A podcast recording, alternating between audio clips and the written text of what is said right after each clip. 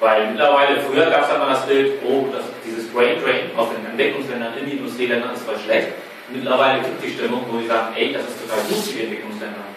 Weil die Leute, die, die kommen zwar in die Industrieländer, kommen aber teilweise wieder zurück mit Know-how und teilweise, auch wenn sie woanders bleiben, schicken halt Geld zurück.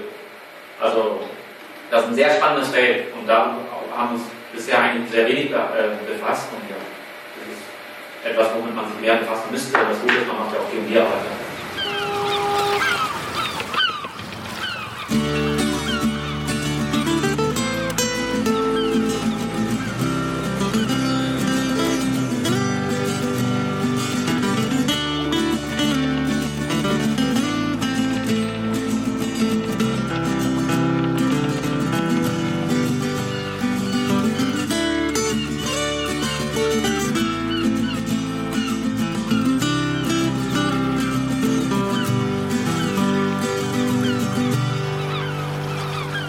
Willkommen beim Klabautercast 115. Es geht heute um Asylpolitik und ich sitze hier mit Anne oder Seeräuber Jenny. Hallo. Hallo.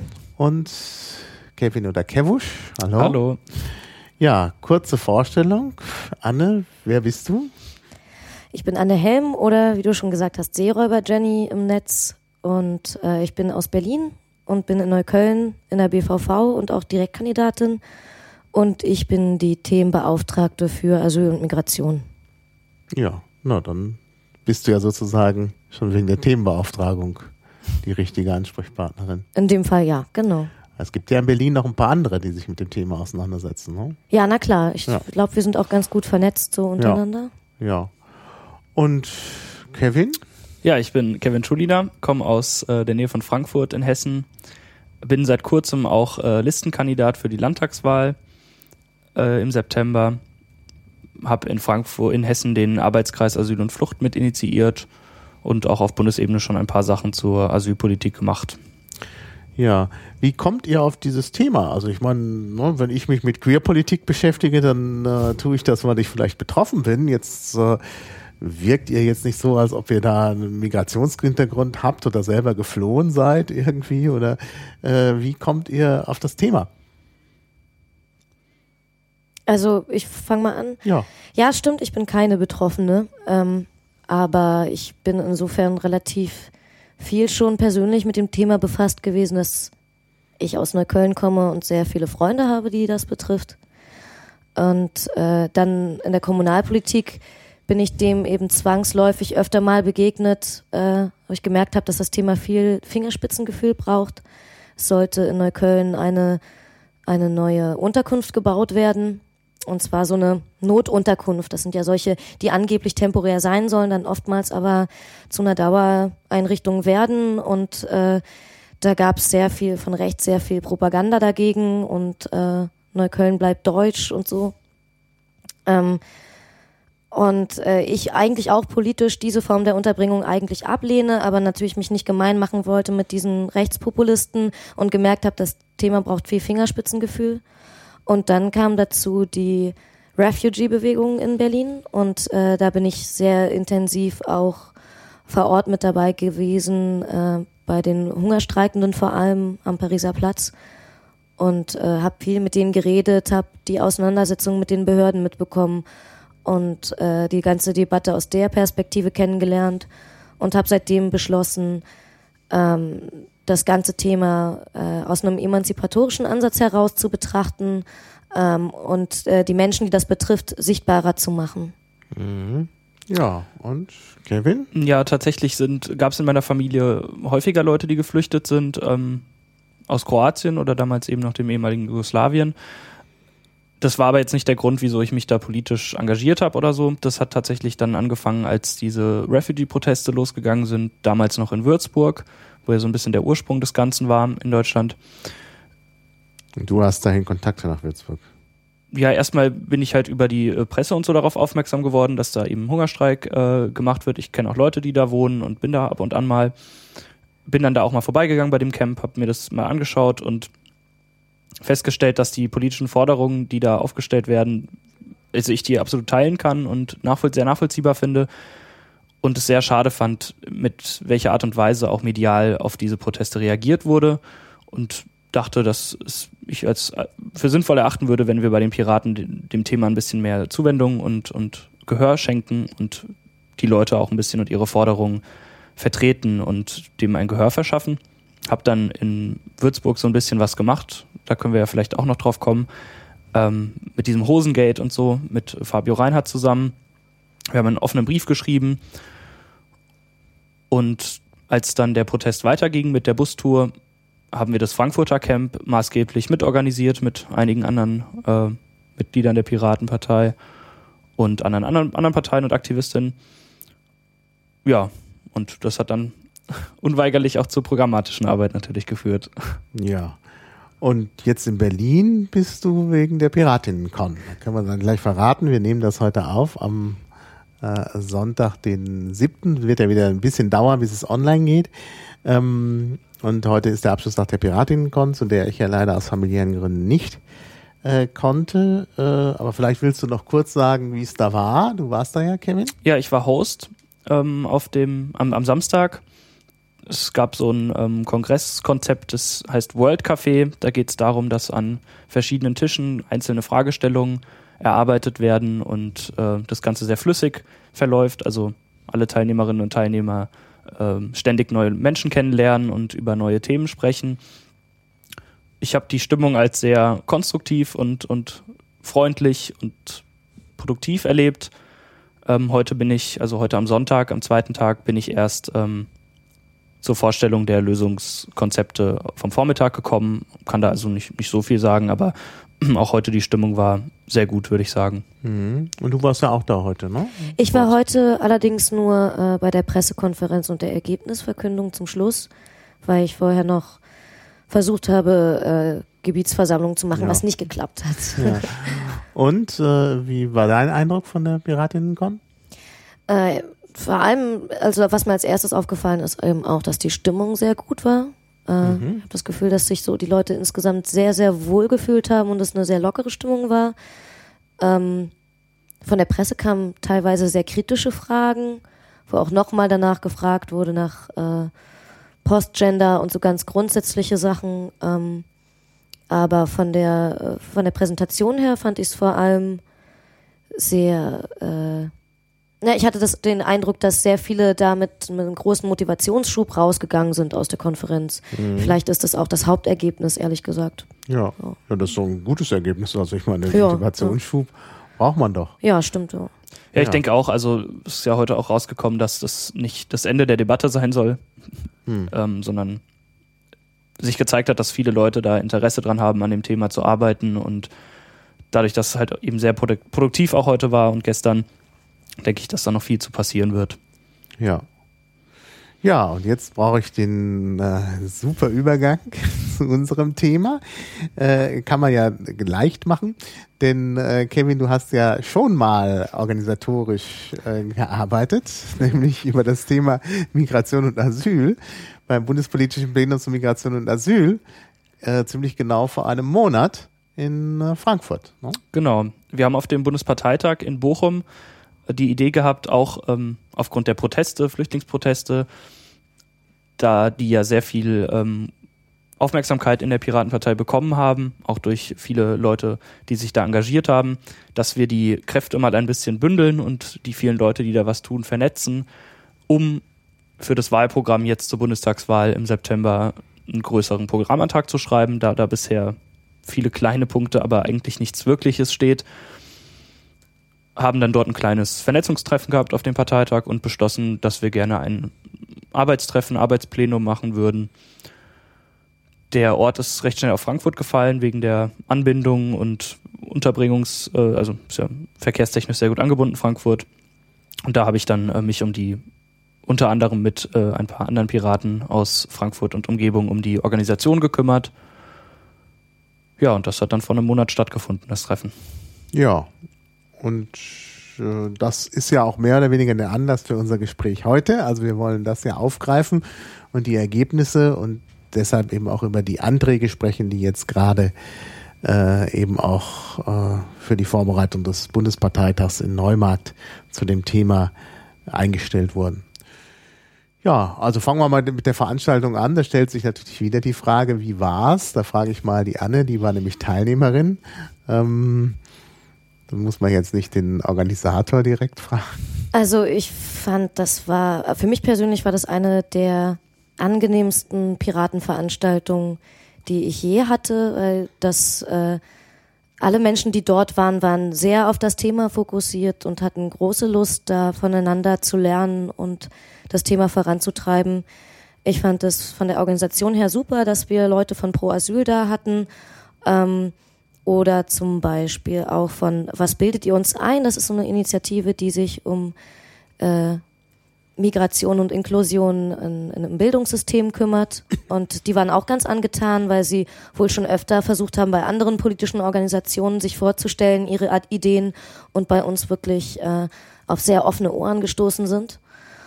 Und äh, die Auseinandersetzung mit Pro Asyl war auch nochmal sehr spannend, äh, weil auch gerade für mich äh, ich im Zuge der Protestbewegung manchmal andere Positionen oder Herangehensweisen hatte als Pro Asyl und äh, das so in der Aussprache und in der direkten Arbeit sich nochmal herausgestellt hat, dass man da unterschiedliche Ansätze hat, aber ich, wir haben ja als Partei auch andere gesellschaftliche Aufgaben, zum Beispiel als eine NGO, und dass sich daraus ergibt, dass das durchaus in Ordnung ist, dass man dazu unterschiedliche Ansätze hat, ähm, aber von, von dem Fachwissen und äh, der jahrelangen Erfahrung von Pro Asyl trotzdem durchaus profitieren kann.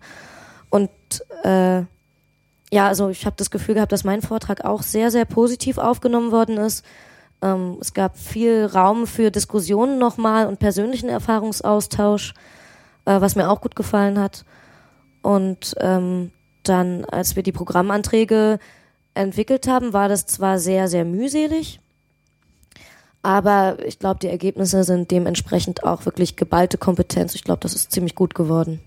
Also jetzt würde ich ja doch noch gerne, das hatten wir im Vorgespräch nicht, das interessiert mich aber ähm, und das interessiert bestimmt auch viele andere. Äh, kannst du mal kurz drauf eingehen, wie, wie da die Unterschiede waren zwischen, also wir müssen das ja vielleicht nicht im Detail machen, aber wo da so die groben Unterschiede zwischen Pro Asyl und äh, den Piraten sind? Ähm, Pro Asyl war der Meinung, dass die äh, Refugees in ihren Verhandlungen teilweise schlecht beraten worden sind.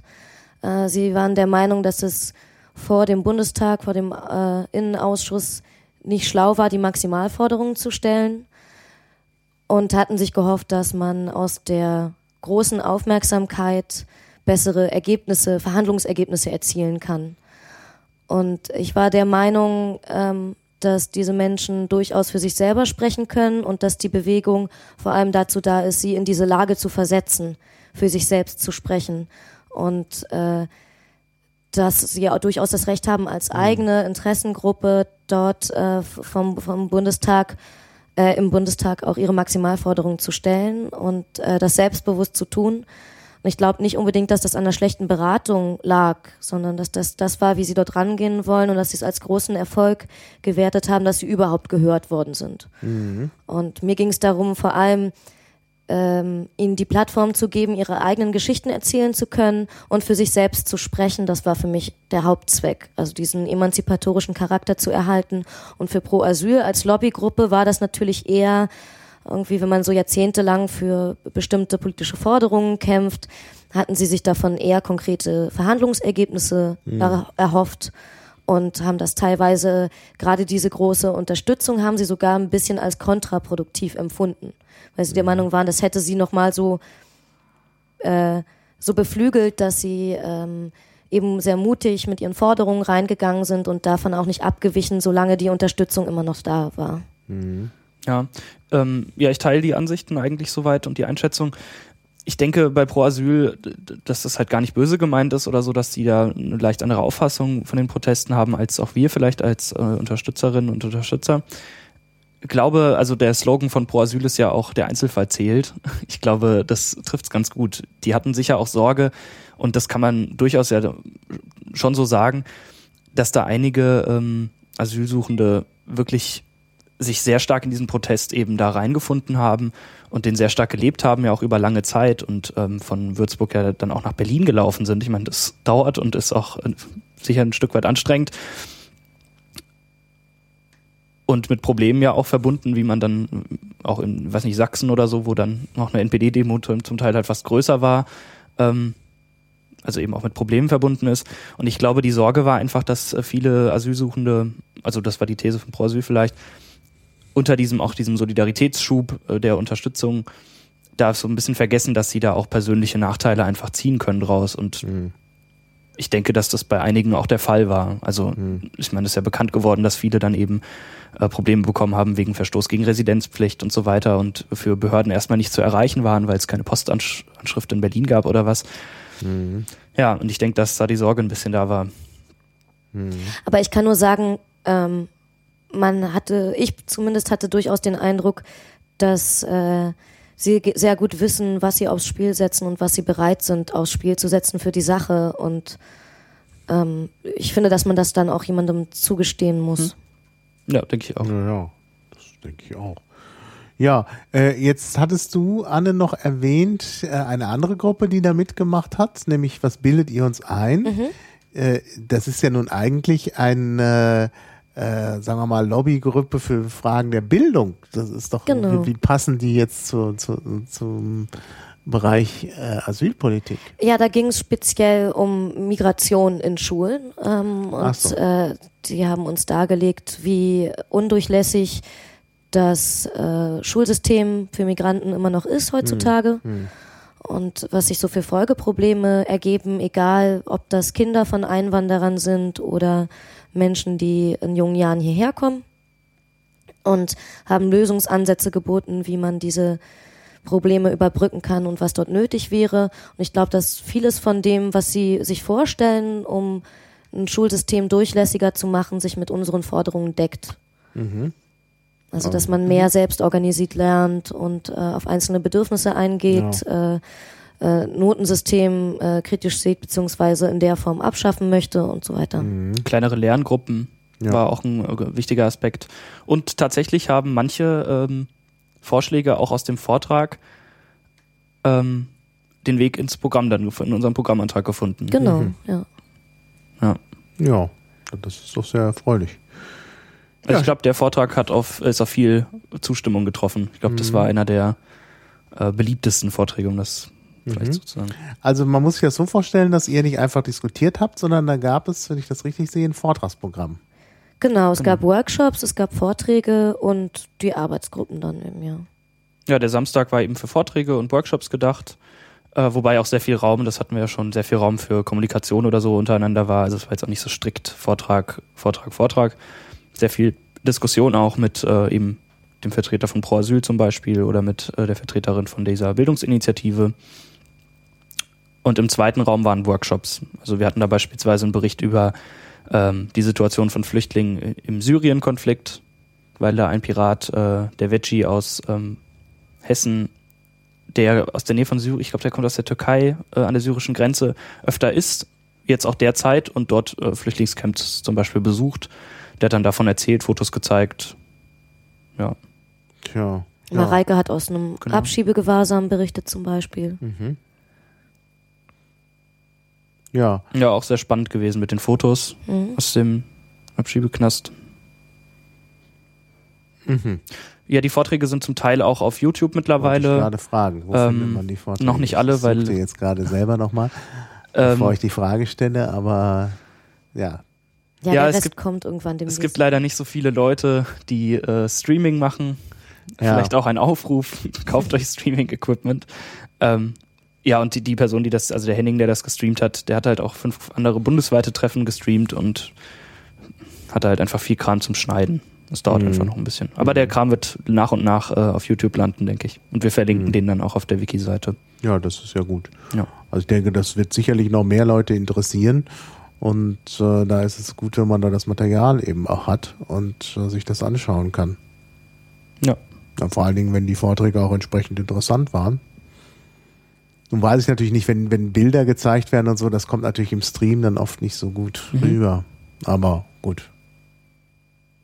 Ja, aber es gab auch viele andere spannende Sachen. Ja. Ja, ja gerade dieser ähm, diese Diskussion über die Refugee-Proteste war, denke ich, eine der Hauptthemen am Samstag. gerade weil es da diese Kontroversen auch ein bisschen gab, wie man dazu steht. Anne hat ja dann auch einen Vortrag gehalten über ihre Erfahrungen in Berlin und auch so bundesweit die Entwicklung. Ich denke, das war auch ganz spannend. Auch äh, der Blick auf die mediale Berichterstattung darüber, den fand ich sehr eindrucksvoll. Also der hat ziemlich viele Probleme Mhm. eigentlich da offengelegt. Ist denn, ähm, also das Ganze war ja dann mehr so ein Barcamp. Also die Leute haben sich dann relativ kurzfristig da entschieden äh, oder, oder haben sich dann eingetragen, so eine Liste mit, mit, mit Vorträgen und so, ne? Die Vorträge, ich weiß nicht, wann die f- letzt endgültig feststanden, zum Also Teil die- einen die- Tag davor. Ja, die, die äh, Organisation war sowieso insgesamt sehr schnell aus dem Boden gestampft, aber die Vorträge standen schon eigentlich, ne? Ja, die Ja. Vorträge Mhm. standen, also die äh, Personen, die dann da auf dem Podium, wir hatten eine Podiumsdiskussion zur Eröffnung ähm, nach der Keynote. Da haben wir uns gewünscht, eigentlich etwas mehr Kontroversen vielleicht auch zu haben. Da saß jetzt Fabio Reinhardt ähm, aus dem Abgeordnetenhaus, äh, Bernd Mesowitsch von Pro Asyl und eben Anne. Da haben halt die Kontroversen so ein Stück weit gefehlt, denke ich. Es war Mhm. Ja, eine stimmt. nette Ja. Eröffnung und, und alles. Aber wir hatten eigentlich, äh, hätten wir noch gerne äh, jemanden von der Linksfraktion im Hessischen Landtag gehabt. Ob es jetzt viel mehr Kontroversen gegeben hätte, ist die andere Frage, aber ich denke, das wäre spannend geworden, von äh, zwei verschiedenen Ja. äh, ja, Abgeordneten da ein bisschen Berichte zu hören Mhm. aus zwei verschiedenen Parlamenten. Ja. Wie viele Leute waren denn insgesamt da? Weißt du das? Also wenn ich mir das Foto hier so anschaue, aber das sind ja vielleicht nicht alle, dann sieht es eher aus wie ein kleiner Kreis. Foto von Endolenze. Ich weiß nicht, 30 Leute. Ja, Es war ein eher kleinerer Kreis. ja. Kleiner, intensiver Kreis, genau. Ja, dafür war halt tatsächlich die Gruppe sehr harmonisch und konstruktiv.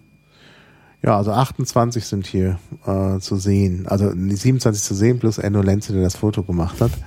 Also wären es wahrscheinlich dann tatsächlich so um die 30 gewesen. Ja, sein. am zweiten Tag kamen ein paar Leute nicht, dafür kamen einige noch dazu, die an den Anträgen vorher mitschreiben wollten oder da Mhm. mal zuschauen wollten.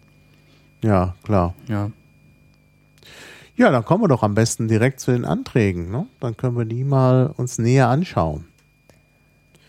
Da gibt es ja zum, zunächst mal so eine Art Rahmenantrag, wenn ich das richtig sehe. Also wir haben zwei äh, große Antragskomplexe, einmal Asylpolitik und einmal Migrationspolitik quasi. Das eine ist für eine solidarische Asylpolitik, ne? Menschenrechte gelten für alle. Menschenrechte gelten für, gelten für alle. Und das andere ist der Wahlprogrammantrag für die Vielfalt in der Gesellschaft. Genau. Ich würde vielleicht vorschlagen, dass wir mit dem asylpolitischen Antrag anfangen. Machen wir das. Okay. Äh, vielleicht auch noch zur Vorgeschichte.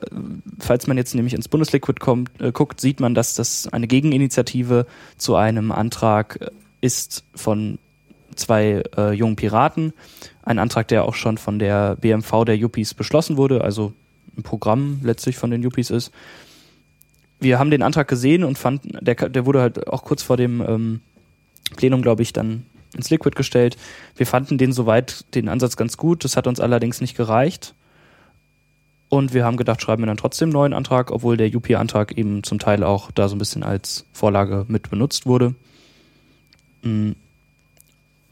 Unser Antrag zielt so ein bisschen darauf äh, hinaus, zum einen so Fernziele zu nennen. Also wir wollen beispielsweise globale Bewegungsfreiheit, ähm, keine Abschiebegewahrsam mehr und so weiter, offene Grenzen äh, und Schritte dahin zu erklären, die wir ganz realpolitisch jetzt auch in der nächsten Legislaturperiode beispielsweise erreichen könnten oder recht zeitnah auch. Und wir sind relativ intensiv auf äh, alle drei Ebenen eingegangen, die dafür relevant sind. Das ist zum einen natürlich die Europapolitik, ähm, die man ja auch als Bundesregierung oder wenn man für den Bundestag äh, sich bewirbt, auf der Ebene ähm, an, beeinflussen sollte. Dann natürlich die Bundespolitik und äh, was Unterbringung zum Beispiel angeht, was äh, Landespolitik ist. Ja. Gut, dann würde ich sagen, vielleicht kann man noch ein bisschen näher auf äh, ähm, jetzt diese Sache, der ist ja sehr umk- umfangreich für eine solidarische Asylpolitik. Menschenrechte gelten für alle, eingehen. Wir werden einfach eine kurze äh, Einführung, in der wir einfach festschreiben, dass wir für eine offene, freie und pluralistische Gesellschaft stehen, verschiedene Kulturen, Weltanschauungen und Religionen schützen wollen und eben für alle Menschen hier ein friedliches, freies Leben garantieren, allen Menschen hier ein frei, friedliches Leben garantieren wollen. Ähm, und haben dann angefangen mit Asylgründen, dass wir die erweitern wollen, dass die derzeitigen ähm, Punkte, mit denen man hier politisch Asyl bekommen kann, auf dem Papier uns einfach nicht ausreichen. Wir haben beispielsweise da noch an äh, Klima- und Umweltkatastrophen genannt, an äh, gedacht, an sexuelle Identitäten, Geschlechtsidentitäten und die Menschen, die aufgrund dessen aus ihren Herkunftsländern mhm. flüchten ja, ja. und deswegen hier einfach kein Asyl bekommen. Ja, vor allen Dingen, weil, weil da immer so eine äh, da muss man plötzlich was nachweisen. Ein, ein politischer, äh, wer aus politischen Gründen kommt, muss nichts nachweisen. Äh, ich denke, dass er wirklich überzeugt ich denk, Ich denke, das liegt daran, also wir haben ja auch in der Einleitung das ja. nochmal äh, geschrieben, dass wir nicht wollen, dass Asylpolitik äh, Dinge zur, äh, sich darauf konzentriert, zu isolieren und abzuschrecken. Hm. Ich glaube, dass das äh, leider zurzeit immer noch ein großer Faktor ist. Das sind nicht ja. teilweise nur eine unangenehme Nebenwirkung der Asylpolitik, mhm. die irgendwie notwendig ist, ähm, sondern das ist ganz klar darauf fokussiert. Und ich nehme an, dass gerade an den EU-Außengrenzen, wo es solche erniedrigenden Nachweispflicht von Homosexualität zum Beispiel mhm. gibt, ähm, dass das äh, erniedrigend wirkt und auch erniedrigen soll unter Umständen von behördlicher mhm. Seite oder zumindest in Kauf genommen wird. Also das heißt, wenn man das als Grund äh, zur Flucht angibt, dann sollte das selbstverständlich nicht auf solche erniedrigenden Methoden mhm. geprüft werden. Ja. Naja, Sondern wenn jemand bedroht ist durch äh, seine sexuelle Identität, dann müsste das Asyl, als Asylgrund reichen, genauso mhm. wie politisches ja. Asyl. Genau. Ja. ja, und zwar wichtig, direkt zu Beginn des Antrags klarzumachen, dass wir in der Asylpolitik nicht auf Abschreckung, Isolation oder sonst was setzen wollen, sondern die Menschen offen empfangen wollen, die hier Schutz suchen wollen. Ähm, und wir haben beispielsweise noch diesen Satz, Asylpolitik muss sich immer nach humanitären und nicht nach nationalstaatlichen oder wirtschaftlichen Interessen ausgerichtet sein. Mhm. Äh, sprich, das Wohl der Menschen steht im Mittelpunkt und nicht, ob äh, auch was, äh, das Argument kommt ja in dieser auch sehr rechtspopulistisch geführten Debatte oft, ähm, ob Flüchtlinge für Deutschland wirtschaftlich ähm, förderlich sind oder was. Und ja. da wollten wir uns bewusst von abgrenzen und sagen, dass wir das eben nicht als Kriterium sehen dafür. Also es kommt, glaube ich, eher ein anderes Argument. Also das höre ich manchmal, nämlich da wird dann gesagt, ja, aber wenn wir jetzt hier die Grenzen aufmachen für alle, dann kommen alle nach Europa. Und das geht ja nicht. Das wird ja meistens gesagt. Also da muss man dagegen argumentieren. Und jetzt zu sagen, Wirtschaftlichkeit, ich glaube, also das ist ein Argument, weiß ich nicht. Nein, äh, das, aber das, dieses Argument, dann kommen sie ja alle zielt doch darauf, dass man, dass man sagt, sie würden dann die Sozialsysteme belasten genau. und so weiter ja, und so fort. Das ist ja. letztlich diese Das Boot ist voll Rhetorik. Genau, das Boot also, ist voll Rhetorik. Wir zahlen nicht für Leute, die gar nicht von hier kommen. So. Ja. Ist ja auf der anderen Seite kriegen wir alle zu wenig Kinder, ne? Also ja, ja. mehr Deutsche sollen wir werden, aber nicht mehr neue Deutsche. Gut, aber da wird dann auch entgegnet von den weniger populistischen Leuten, naja, also Einwanderungspolitik muss natürlich sein. Aber hier geht es ja nicht um, um Einwanderungspolitik, sondern um Asylpolitik. Mhm. Das ist ja eine andere Geschichte. Ganz genau, ja. deswegen war es uns auch wichtig, dass man auf dieser Ebene eben gar nicht erst argumentiert. Ja. Ganz ja. klar. Ja. Bei der Einwanderungspolitik, da kann ja wirklich äh, der Staat sagen, so, wir suchen uns diejenigen aus, die äh, uns am besten in den Kram passen, aus äh, welchen Gründen auch immer. Bei der Asylpolitik kann man sich keine Leute aussuchen, denn dann kommen die, die Asyl brauchen. Richtig, genau. Ja. ja. Also die anderen Sachen würden eben jetzt auch eher den Migrationsteil betreffen, mhm. aber nicht den Asylteil. Genau. Ja, ja. Ja. Ja, zu den offenen Grenzen haben wir gerade in Richtung Festung Europas, äh, der sogenannten Festung Europas, äh, argumentiert. Nee, Festung Europa, nicht Festung Europas. Oh, ohne S, ja. Ohne S, naja, Europa als Festung. Die, ja, das heißt, oh? Nicht die Festung von Europa, sondern ganz Europa äh, ist eine Festung. Das ist ja das Bild, was dahinter steckt. Ja. Äh, haben wir dahingehend äh, geschrieben, dass wir diese Kriminalisierung und das Abschotten äh, Europas da dem entgegen uns entgegenstellen wollen, sprich äh, Polizeibehörden, Militär, Frontex, äh, private Sicherheitsunternehmen dort die Menschen äh, am Betreten der EU hindern wollen oder das eben auch tun, dass wir sowas abschaffen wollen letztlich und Menschen eher schützen wollen. Also beispielsweise bei der Flucht äh, über das Mittelmeer ertrinken regelmäßig Menschen mhm. äh, und das auch unter Duldung, würde ich es glatt nennen, von ähm, Sicherheitsunternehmen oder was, Grenzsicherheitssicherungsunternehmen, die das mitbekommen, aber das Boot nicht retten, sondern zur Umkehr bewegen. Ja. Und sowas geht einfach halt gar nicht. Die Leute sollten eher aufgenommen werden und äh, die Möglichkeit bekommen, hier einen Asylantrag zu stellen, statt schon daran gehindert werden, bevor sie überhaupt hier sind. Mhm. Ja, ja.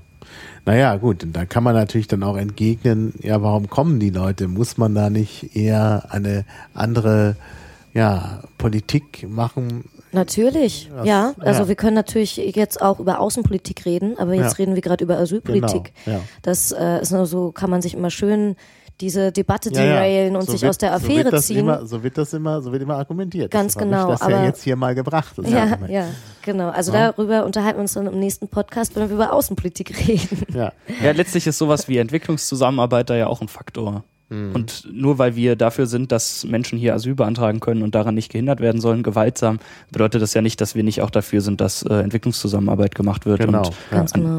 Ja. ja, das geht natürlich Hand in Hand. Mhm. Genau. Trotzdem muss dieses äh, Grundrecht auf Asyl natürlich immer gewahrt bleiben Klar, und, ja. und möglich sein.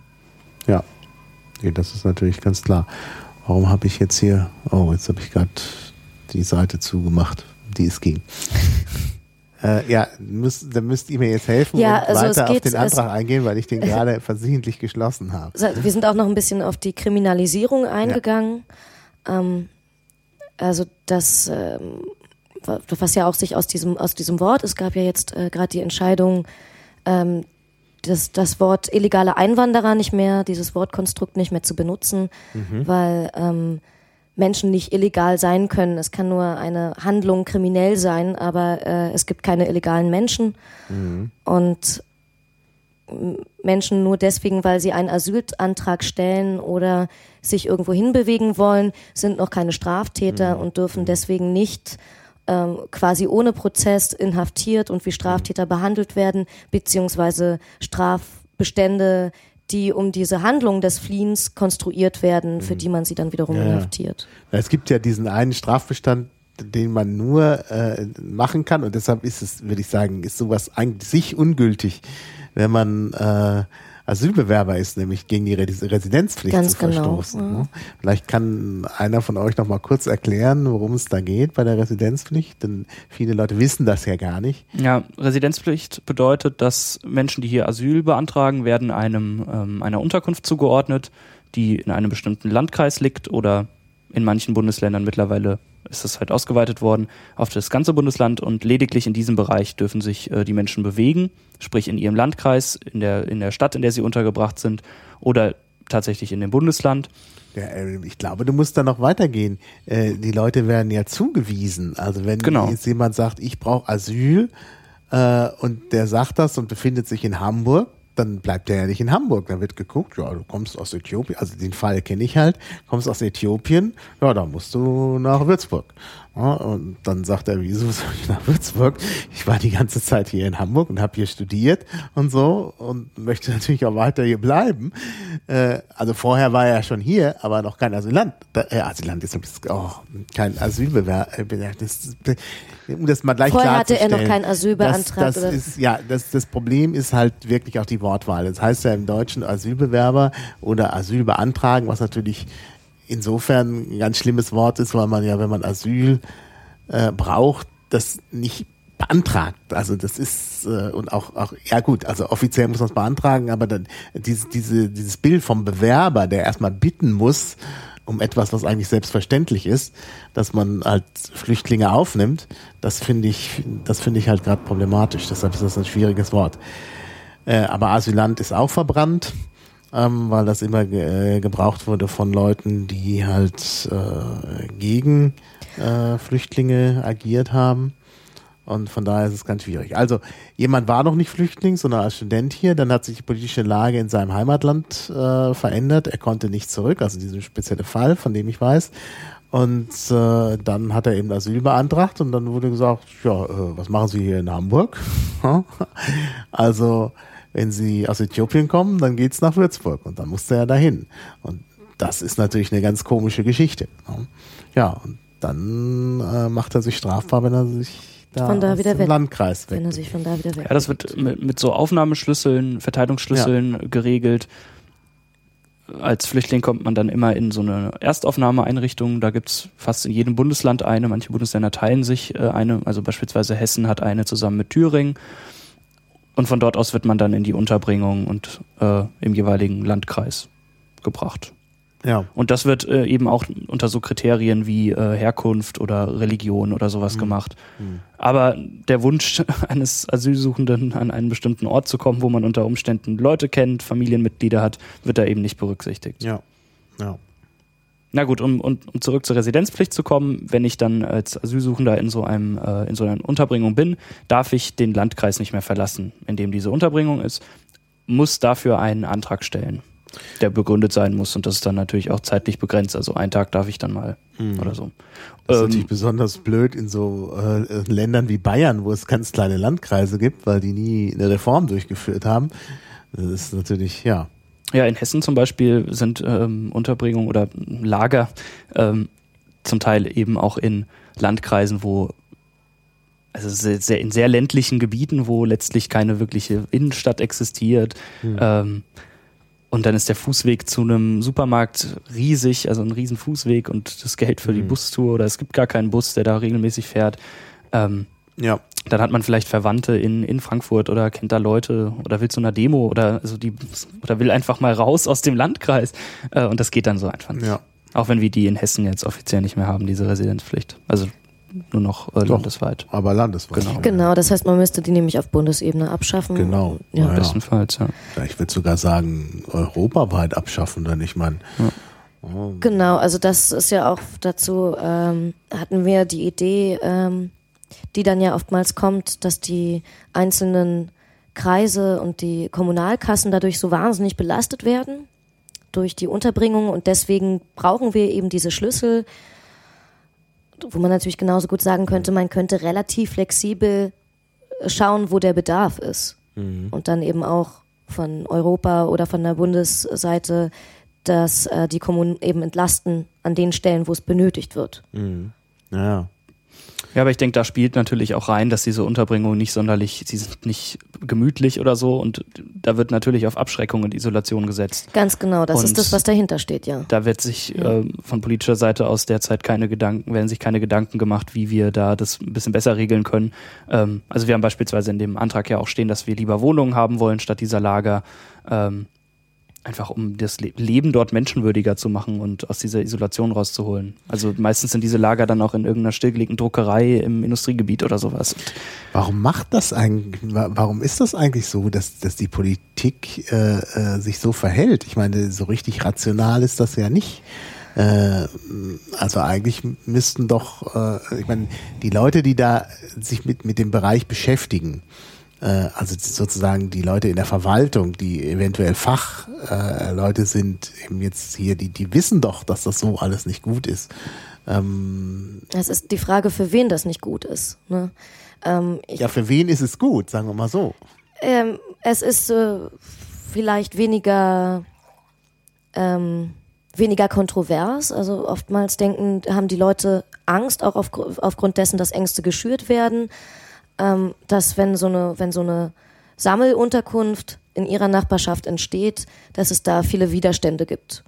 Und äh, ich glaube, dass es aber auch, das bedingt sich so gegenseitig, wenn man immer wieder diese Ängste schürt und wenn man die Leute isoliert unterbringt äh, und gesammelt, so dass irgendwie die, die, die äh, Gemeinschaft sich darin irgendwie beeinträchtigt sieht oder Angst hat vor dieser Veränderung, vor den neuen Nachbarn sozusagen, ähm, dann versucht man die Menschen weiter zu isolieren, um dort keine Wählerstimmen zu verlieren, äh, dass man die problematischen Dinge möglichst nicht zeigt. Äh, mit das, das, das hält man so weit wie möglich äh, weg von der Gesellschaft. Und dann kommt natürlich auch dazu, das wird ja von der CDU auch ziemlich offen so kommuniziert, sowohl von den Innenpolitikern als auch von den äh, Asylpolitikern sogar, äh, dass es eine ganz klare Abschreckungsfunktion hat. Wer also hier ähm, Asyl beantragt und das abgelehnt wird und zurückkommt, der soll dort erzählen, macht es nicht, ihr werdet behandelt wie Hunde. Also äh, das, das sagen die vielleicht nicht in der Formulierung, aber ähm, Sie sagen eben schon, es geht denen noch zu gut, weil die steigenden Zahlen von Antragstellern, von Asylantragstellern würde beweisen, dass es denen quasi noch zu gut geht. Daraus erkennt man aus dieser Argumentation eben, dass der das Zweck, wie, wie Menschen, die hier Asyl suchen, behandelt werden, dass, dass der, der Zweck dessen einzig ist, ähm, die Antragszahlen runtergehen zu lassen. Mhm. Und das natürlich, diese Argumentation ist ja sehr antarnend. Und dann kann man, ja. dann hört man eben, was man davon hat. Das ist ganz klar, ist diese Isolation zur Abschreckung gedacht. Mhm. Ja, aber die Argumentation ist natürlich völlig daneben, weil äh, die Leute ja nicht kommen, weil es ihnen hier so gut geht, sondern weil es ihnen dort, wo sie herkommen, äh, so schlecht geht, dass sie einfach da weg müssen. Richtig, richtig. No? Vielleicht sind ja steigende äh, ja, äh, genau. Zahlen sind ja eher ein Zeichen dafür, genau. dass es offenbar Menschen woanders ja. schlecht geht. Ja. Und dann ist es da völlig wurscht, äh, was Leute sagen, die dann zurückkommen, wenn die überhaupt zurückkommen. Also ich, no, das ist ja der Punkt. Mhm. Wenn äh, Leute zurückgeschickt werden, heißt das ja nicht, dass sie da wieder ankommen, wo sie hergekommen sind. Richtig, ja. Die sitzen dann vielleicht erstmal in einem erstmal richtig verfolgt werden. Ja. Und äh, von daher ist das, äh, also diese Argumentation ist wirklich ja, doch man, völlig unpassend. Man hört sie auch gerade im Zug der EU-Osterweiterung und äh, der sogenannten Armutsmigration, was da zurzeit viel äh, diskutiert wird in den Medien. Vor allem in dem Zusammenhang hört man diese Argumentation. Ja, aber Weil das ist ja dieses ist ja nicht unbedingt Flucht. Also das gibt's auch, da gibt's dann natürlich irgendwie so ein möglicherweise einen Übergang, klar wenn ich gar, wenn ich so arm bin, dass ich nicht überleben kann, dann gehe ich da natürlich auch weg. Äh, aber, aber ich glaube, das sind unterschiedliche Dinge. Ähm, naja, es sind, äh, also ich hab, ich bin eben der Meinung, dass wer vor dem Verhungern oder dem Erfrieren flieht, hm. auch auf der Flucht ist. Ja. Und äh, dass dem Asyl gewährt, also dass man ja, ihm Asyl gewähren Klar. sollte. Ja, ja. Und das sind aber sehr viele Menschen sind in genau dieser Situation, die mhm. man unter diesem Armutsmigrationsbegriff verbucht. Mhm. Mhm. Ja. Das haben wir beispielsweise auch in dem Antrag stehen, dass Armut für uns auch ein Fluchtgrund ist. Ja, ja. Ja, sicher. Ja. Mhm. ja. Zumal man ja dazu sagen muss, diese, dieser Mythos, ähm, dass man hier, dass man, wenn man hier ankommt, Zugang zu den Sozialsystemen hat, das stimmt ja auch überhaupt nicht. Mhm. Noch nicht mal als hm. EU-Bürger. Mhm. Das ist ja nicht, das ist ja nicht richtig. Ja. Im Gegenteil, man hat sogar Arbeitsverbote äh, und das heißt, selbst wenn man sich hier eine Existenz aufbauen möchte und hierher kommt, äh, um, um hier vielleicht eine Chance auf dem Arbeitsmarkt zu bekommen, wird die einem ja verwehrt. Ja. Aber ich meine, ich bin mir nicht sicher. Ich denke aber, dass das Wort Armutsmigration äh, ähm, unscharf ist dass da möglicherweise alles Mögliche gemeint ist. Definitiv. Aber das Leute äh, gemeint sind, die wirklich auf der Flucht sind, weil sie eben vor Armut nicht überleben können. Dass man aber mit Armutsmigration auch Leute bezeichnet, die ja, die eben nicht so extrem arm sind, dass sie fliehen müssen, sondern eben in so einer Zwischenposition. Also ich weiß die Frage ist, die Frage ja. ist ja, wer definiert das? Ja, Und ja. ich glaube, dass äh, genau das das Problem ist, äh, was du gerade ansprichst, dass dieser unscharfe Begriff lässt mhm. eben sofort dieses Bild äh, in den Köpfen aufkommen, dass da Leute kommen, weil's, weil wir es ihnen hier zu gut gehen lassen. Mhm. Und äh, genau, ja. ja. Ja. Ja, gut. Ähm, machen wir mal mit dem Antrag nochmal weiter. Da ist, äh, wir waren jetzt bei offene Grenzen. Damit offene waren wir fertig eigentlich, ja. glaube ich. Offene Grenzen, ja genau. Dann freie Wahl des Aufenthaltsort hatten wir auch schon behandelt. Da könnte man vielleicht noch hinzufügen, wir haben da stehen die Ausweitung polizeilicher Befugnisse, dass wir die kritisch sehen. Da geht es zum Beispiel darum, dass auf EU-Ebene derzeit eine Initiative seitens der Kommission läuft, die Inhaftierungsgründe auszuweiten. Und da sind mhm. an den Haaren herbeigezogene Dinge wie Gefährdung der nationalen Ordnung und Sicherheit, Zitat, drinne. Und mhm. zeigt letztlich nur, die Polizei bekommt immer mehr Rechte, Flüchtlinge zu kriminalisieren, mhm. festzunehmen, äh, ja. zu inhaftieren. Ja, ich glaube, das ist auf, also ich will, ich bin jetzt mal wieder den Advocatus Diaboli, ähm, ähm, wollte ich das gar nicht äh, will, aber es ist natürlich hier diese Geschichte, man macht das ja nicht nur für die Deutschen, sondern äh, gibt ja in Europa noch andere Situationen. Und es ist offenbar tatsächlich so, dass äh, ähm, auf verschiedenen Inseln, italienischen Inseln äh, vor der afrikanischen Küste ähm, tatsächlich Notsituationen eintreten, weil da plötzlich irgendwie zehnmal so viele Flüchtlinge sind wie Einwohner oder so. Das ist dann natürlich in der Tat ein Problem. Nun bedeutet das ja nicht, dass man die gleich alle irgendwie einsperren muss, aber äh, sowas ist wahrscheinlich damit gemeint. Ich weiß es nicht. Ja, es gibt ja verschiedene äh, Wege, Hm. also Hauptwege, die die Flüchtlinge meistens nach Europa gehen. Letztlich verändern die sich natürlich auch öfter, weil dann die Kontrolle an den Orten zunimmt oder so. Ähm, aber gerade nach dem arabischen Frühling oder jetzt auch immer noch äh, kommen halt recht viele Flüchtlinge über den Mittelmeerraum und kommen dann über Italien an. Dass sich dort aber dann die Anzahl der Asylsuchenden auf beispielsweise dieser Insel Lampedusa so erhöht, liegt ja auch nicht daran, dass die Leute alle auf diese Insel fahren, sondern dass die Leute auf diese Insel gebracht werden. Ja, ja. ja, ja. Das heißt, die Probleme entstehen nicht deswegen, weil die Leute sich alle auf einen Fleck begeben, weil die Insel so schön ist oder so, sondern weil sie dahin gedrängt werden, weil sie ähm, ja auch in Griechenland ein großes Problem dort in die unmenschlichsten Unterkünfte überhaupt gesteckt werden. Ähm, Und den Weg zum Beispiel ja auch nach Deutschland von alleine also sehr schwer finden. Oder wo wir bei dieser Dublin-2-Verordnung wären, ähm, wenn ich als Flüchtling in, in, in muss ich Asyl beantragen, offiziell dort in dem Land, das ich als allererstes betreten habe. Wenn ich jetzt mit dem Boot, klasse, also dieses typische Bild mit dem Boot, komme ich jetzt äh, in Italien an, stelle aber in, also kann ich in Italien, muss ich letztlich diesen Asylantrag stellen, darf ihn aber nicht in Deutschland stellen. Und jetzt kommen wir zu dem Problem, äh, zu der Lösung, zu einem Lösungsansatz zu dem Problem, was du gerade gesagt hast. Ja, wie soll man denn diese großen Flüchtlingsströme nun an den äh, EU-Außengrenzen, muss man, muss ja die Leute erstmal irgendwo unterbringen. Aber äh, das ist ja genau das Problem. Durch dieses Dublin-Abkommen werden sie ja auch daran gehindert, sich innerhalb der EU zu bewegen und tatsächlich in sehr, sehr großen Lagern inhaftiert in diesen Ländern oder teilweise auch, äh, wenn sie in Europa in einem anderen Land an, ankommen, dann in diese sogenannten Drittstaaten abgeschoben. Und äh, das heißt, wir sind dafür ja mitverantwortlich als EU-Staat, Ja, dass, genau. die, dass die Flüchtlinge dort in solchen Situationen leben müssen. ja. Ja.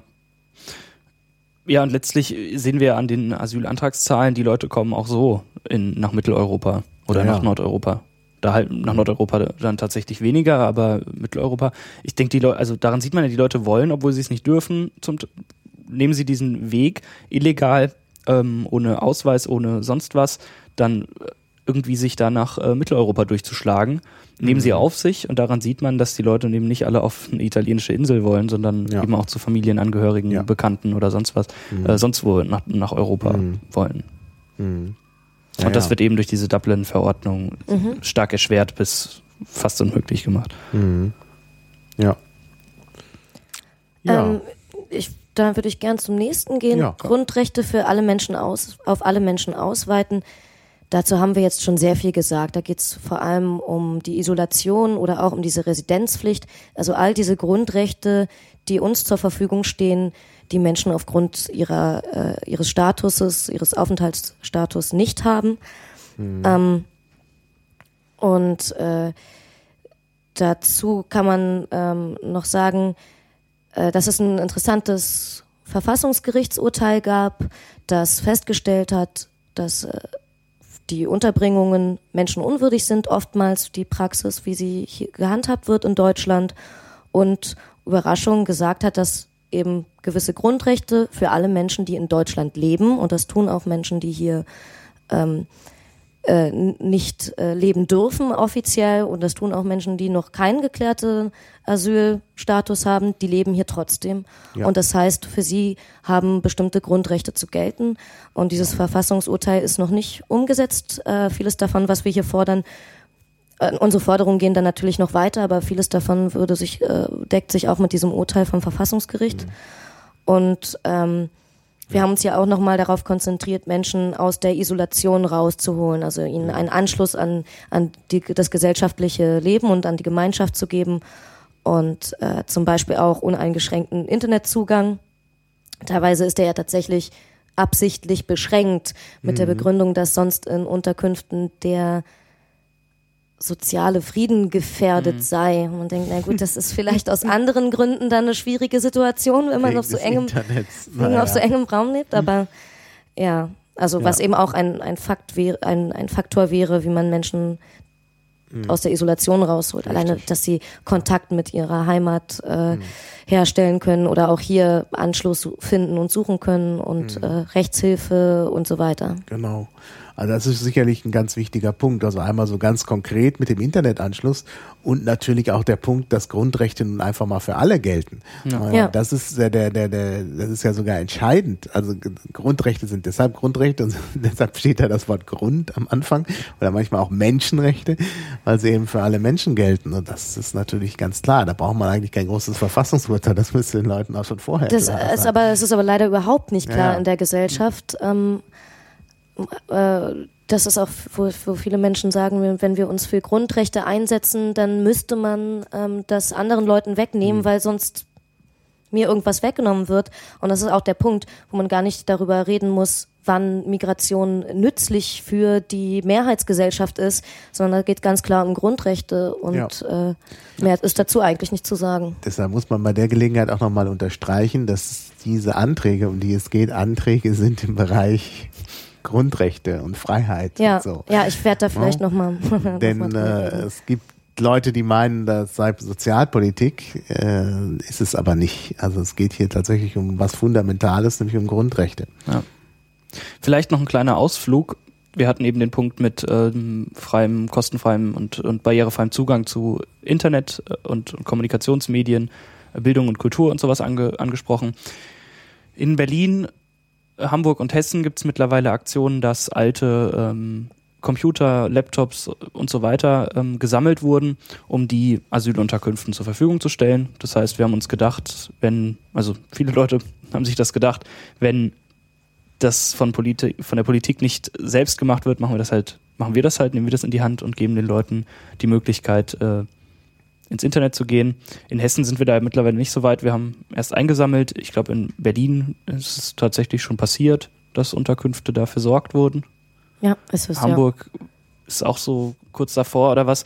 Ähm, ja, aber da gab es zum Beispiel auch schon ganz reales äh, Engagement, das zu verändern, ohne in einem Parlament zu sitzen. Da ist man zurzeit immer auf die Kooperationen auch von den mhm äh, von den Trägern dieser Unterkünfte ein bisschen abhängig, ja. weil äh, die sich da teilweise auch gar nicht so sicher sind, wie die Rechtslage ist und wie sie sowas handeln können und dürfen. Mhm. Sind das private, diese Träger? Äh, das sind größtenteils freie Träger, ja. Ah ja. Interessant. Wusste mhm. ich gar nicht. Also bei uns sind das, ist das, glaube ich, meistens die Kommune. Mhm. Bin ich mir jetzt bei aber auch nicht sicher, ob das in Hessen. Genau, genau, ah, ja. genau. Ähm, wir sind in Hessen zum Beispiel mit der, mit, mit einzelnen Kommunen da jetzt so ein bisschen auch, äh, gibt es jetzt so ein bisschen Kontakt und die wissen natürlich auch nicht. Also wir warten da auch noch auf eine Antwort, ob wir das jetzt machen dürfen oder nicht und, und wie da die Situation ist. Ähm, ja. Mhm. Wir hätten das natürlich auch einfach machen können, da irgendwie reinlaufen oder mit, mit, mit äh, Asylsuchenden Kontakt aufnehmen. Wir wollten das aber über den sicheren Weg machen, nicht, dass am Ende die Asylsuchenden darunter leiden müssen, dass wir da unseren mhm. Aktivismus gemacht haben. Ja, ja, ähm, das sollte natürlich nicht sein. Auf der anderen Seite kann man natürlich auch sagen, ne, äh, jeder Bürger müsste ja auch äh, das Recht haben, sich für äh, Bürgerrechte und Menschenrechte einzusetzen. Ne? Also, naja, gut. Das, ja, ja, es ist letztlich ist das Punkt. wahrscheinlich so, aber naja, äh, wenn dann der Asylantrag abgesprochen, ja, ja. wenn dann die Abschiebung äh, äh, läuft, weil wir da die PCs reingestellt haben. Das ist natürlich. Das, das ist, da sind wir wieder bei dem Punkt dieser Kriminalisierung. Mhm. Ne? Das ja, sind also, ja. das sind alles Dinge, äh, die würden wir uns da sind, haben wir das Privileg, uns das nicht fragen zu müssen und wir müssen mhm. nicht drüber nachdenken, ob wir das Recht haben für, also ob, ob es für uns so gefährlich ist, für unsere Rechte auf der Straße zum Beispiel mhm. einzutreten. Mhm. Und bei solchen Menschen, äh, die da keine Rechtssicherheit wirklich haben, ja. Ja, ist das natürlich alles eine ganz andere Entscheidungsgrundlage. Ja, klar, natürlich.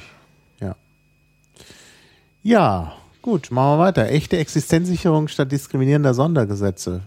Ja, haben wir eigentlich auch schon angesprochen. Ja, vielleicht die, die Forderung letztlich oder das, wofür wir uns einsetzen. Wir wollen, dass Asylsuchende Anspruch auf Sozialleistungen haben und mhm. dabei nicht auf eben diskriminierende Gesetzgebung wie dieses Asylbewerberleistungsgesetz, das ja auch vom Verfassungsgericht für, äh, also kritisiert wurde und als verfassungswidrig äh, bezeichnet wurde, äh, zurückgreifen müssen.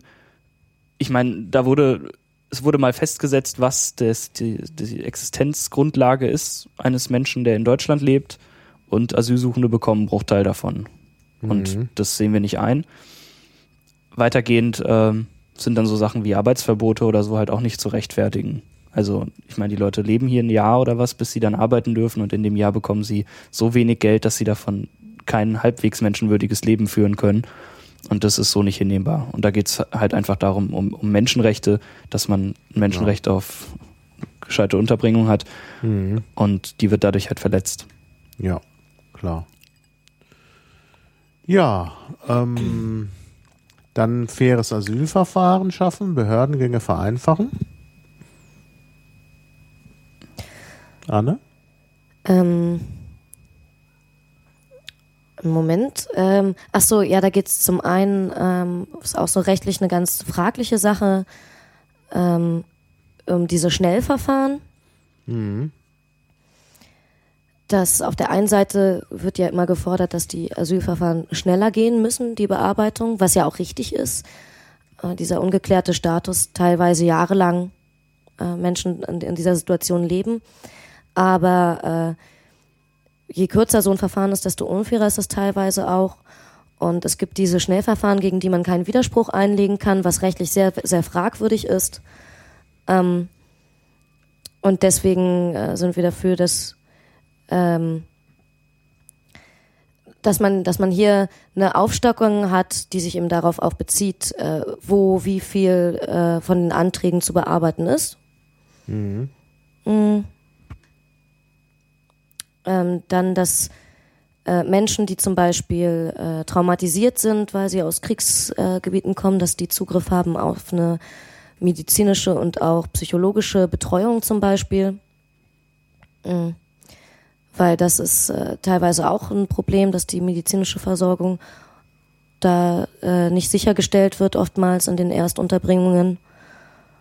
Und letztlich äh, ist das ein ganz gutes Beispiel eine Forderung auch bei diesen Flüchtlingsprotesten war ja eine schnelle und äh, teilweise die, die sofortige Bearbeitung der Asylanträge. Ich denke, das liegt im Interesse der Flüchtlinge, dass ihr Antrag da möglichst schnell behandelt wird. Trotzdem muss dabei Rücksicht darauf genommen werden, dass der Einzelfall da eben wirklich betrachtet wird und es keine pauschale Urteile gibt. Also derzeit gibt es einen Bearbeitungsstopp für alle Anträge, die, glaube ich, nicht aus Syrien kommen. Ist das noch aktuell? Ich glaube, ich glaube das äh, variiert in den Bundesländern, soweit ich das okay. mitbekommen habe. Aber eigentlich, äh, genau, eigentlich ja. waren, waren Syrier bevorzugt behandelt eben, genau. genau. Was äh, durchaus natürlich auch den Sinn machen kann, aber dann sind halt Leute, die aus dem Iran kommen oder so und hier schon fünf Jahre auf ihr, die Bearbeitung mhm. ihres Asylantrags warten, warten halt jetzt nochmal mindestens mal ein Jahr oder was. Und das ist halt nicht hinnehmbar. Ähm, trotzdem muss, also erstmal eben die, ist dafür eine äh, Aufstockung der Ressourcen beim Bundesamt für Migration und Flüchtlinge äh, wichtig, dass da eben mehr Menschen ähm, als eben die, die Anträge bearbeiten. Äh, trotzdem muss so viel Zeit einem Flüchtling gegeben werden äh, vor diesen Anhörungen, die es da ja dann immer gibt, wo man die Gründe für die Flucht äh, mhm. äh, angeben muss. Genug Zeit, sich darauf vorzubereiten, ähm, sich auch juristische Vertretung zu suchen am besten. Ähm, und eben auch diese traumatische Flucht ein Stück weit einfach auch zu verarbeiten, mhm. äh, bevor man sich da so einem äh, konfrontativen ähm, äh, Verhör ausgesetzt fühlen man muss. da einen Dolmetscher? Ich meine, wenn man, wenn man flieht, die herkommt, ist ja nicht so, dass man gleich Deutsch kann. Nee, diese, äh, das haben wir auch hier drin als Forderung. Das, äh, dafür gibt es tatsächlich keinen juristischen Anspruch. Mhm. Ja, wir haben, ähm, also wir fordern eine juristische Vertretung, rechtlichen Anspruch auf eine juristische Vertretung sowie eben äh, Dolmetscherin oder Dolmetscher. Mhm. Ja, ja. Zum Teil ist das geregelt, also ich weiß, in der hessischen Erstaufnahmeeinrichtung gibt es ähm, Menschen, die das ehrenamtlich machen, da als Dolmetscherin, Dolmetscher bei den Verhör, äh, in diesem, diesem Verhör zu arbeiten. Da gibt es natürlich dann auch wieder nicht jede Sprache und ähm, ja, ja. das sind halt ehrenamtliche Leute, ja. Ähm, und dann äh, auch um die auf diesen Verteilungsschlüssel da zurückzukommen, dass es nicht jede Sprache zum Beispiel in jeder Aufnahmeeinrichtung oder je, überall gibt, lässt sich ja auch ein Stück weit dann dadurch äh, mhm. äh, regeln, dass man vielleicht die, die Leute anständig verteilt oder so und nicht in Lager, äh, ganz viele kleine Lager an allen Ecken äh, Deutschlands verteilt. Ja gut, aber dann sprichst du natürlich wieder dafür, dass man tatsächlich einen Äthiopier aus mhm, Hamburg ja, nach Würzburg packt. Also das ist, ähm, also da wäre es nicht so ein Problem. Also man findet wahrscheinlich leichter, äh, gut, in dem Fall äh, konnte der ja auch Deutsch. Aber man findet da vielleicht leichter auch Dolmetscher in Hamburg.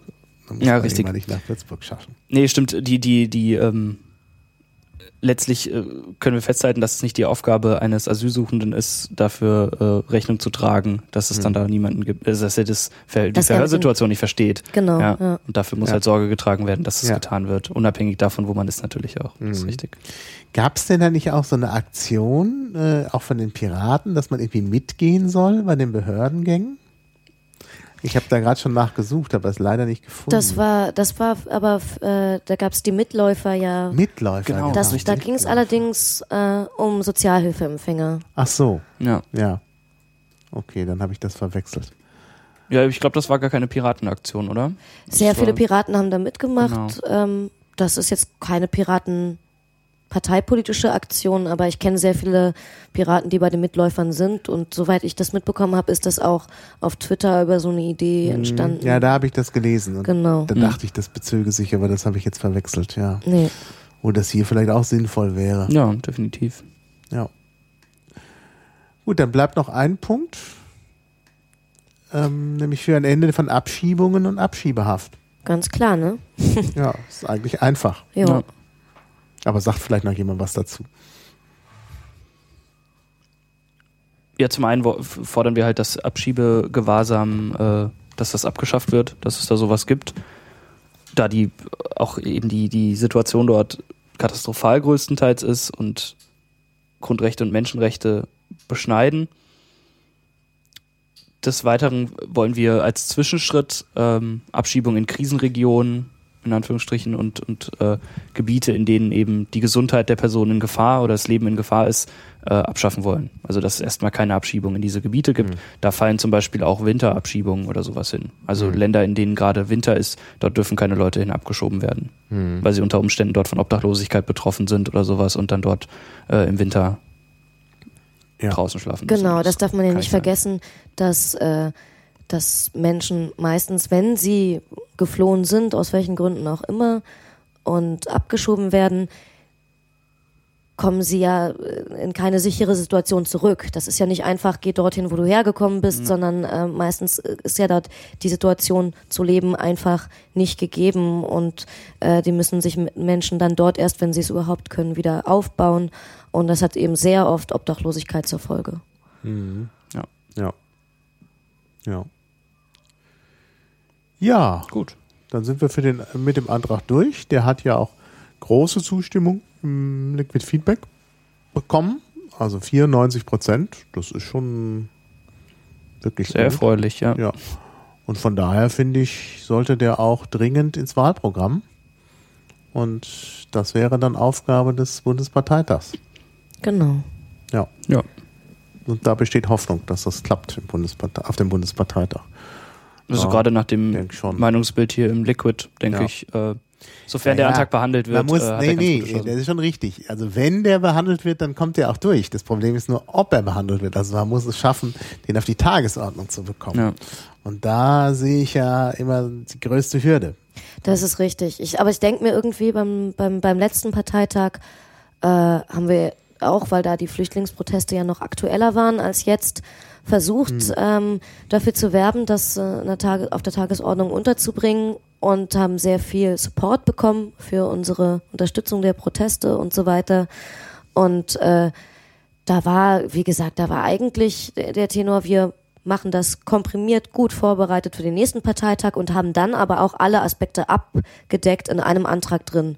Und das ist genau, was wir gemacht haben. Insofern denke ich, ist das sinnvoll, äh, das auf die Tagesordnung zu nehmen. Ja, gerade diese Rede von dir auf dem letzten Bundesparteitag ist ja, hat ja auf sehr viel Zuspruch, ist ja auf sehr Ja. viel Zuspruch getroffen und äh, auch die Proteste habe ich so wahrgenommen, dass die doch eher ähm, sehr unterstützt werden und, und sehr viel Solidarität da äh, bekommen haben. Ich denke, wenn wir da diesen Antrag, der ist letztlich eine Ausformulierung auch der Ziele dieser Refugee-Bewegung, ist nichts als glaubwürdig, wenn wir nicht nur applaudieren, wenn es dazu eine flammende Rede gibt, sondern sowas uns halt auch ins Programm schreiben Ja, und genau. äh, uns Ja. dann in Parlamenten dafür auch einsetzen, dass sich da was ändert. Ja. Gut, dann können wir ja auf den anderen Antrag kommen für die Vielfalt in der Gesellschaft. da geht es natürlich jetzt nicht nur um Flüchtlinge, sondern überhaupt, wenn ich das richtig sehe, um Migration. Genau. Vielleicht auch so einleitend, ähm, auf dem Plenum gab es zwei Arbeitsgruppen. Die eine Arbeitsgruppe hat eben diesen asylpolitischen Antrag, die andere diesen Antrag hier äh, geschrieben.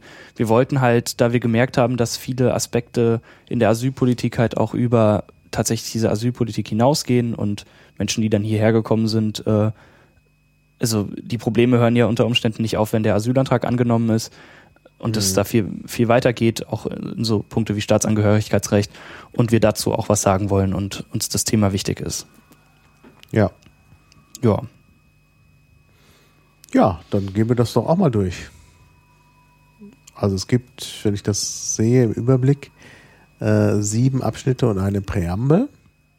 Ja, in der Prä Präambel fassen wir zusammen, dass wir ähm, ähnlich wie bei dem Asylantrag, wir, wir ähm, finden die eine pluralistische Gesellschaft gut, wollen die unterstützen. Äh, dazu gehören eben, dass wir Migrantinnen und Migranten in äh, Prozesse einbinden, sprich in politische Prozesse, aus denen sie größtenteils ausgegrenzt sind, durch äh, fehlendes Wahlrecht zum Beispiel, ähm, einbinden und ihnen auch äh, möglichst viel Bewegungsfreiheit geben und äh, sie in die Gesellschaft letztlich äh, ihnen die Möglichkeit geben, ähm, frei zu leben, letztlich selbstbestimmt und frei zu leben.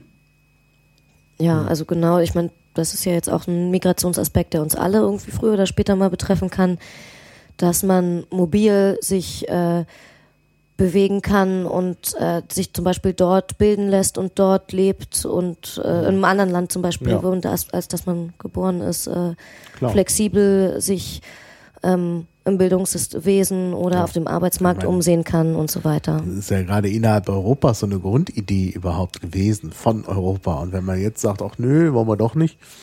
Oder das eben für bestimmte Gruppen eingrenzt, ja, Ja, genau. ja uns reicht es zum Beispiel nicht zu sagen, dass äh, das EU-weit gilt, Hm. sondern Ja, ja, das, muss äh, Menschen aus allen. Ecken Klar. äh, Ja, der, ja. der Erde Naja, nur wir können hier nicht unbedingt so Einfluss drauf nehmen, auf, äh, sagen wir mal, die Freizügigkeit nach Neu Nordkorea einzuwandern. Ne? Das, ist, das ist schwierig. Ne? Aber innerhalb Europas, da sind wir ja alle Mitentscheider sozusagen, da müsste das dann schon mal selbst, selbstverständlich sein. Naja, wenn die Piratenpartei Deutschland was Interessantes in der Hand hat, wenn nur was Nordkorea interessieren könnte, könnte man da mal in Verhandlungen treten, aber ich glaube, Naja, das ist jetzt so fürs Wahlprogramm nicht so entscheidend. Ja. Nein, aber fordern kann man, kann man Naja, diese ja, Sachen natürlich Freizügigkeit wäre trotzdem. natürlich, das wäre natürlich am schönsten, wenn es in der ganzen Welt eine komplette Freizügigkeit.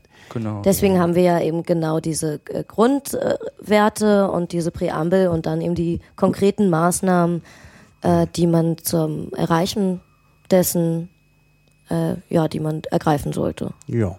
Genau. Also beispielsweise in der Präambel ähm, fordern wir eine mobilitätsfreundliche Visapolitik.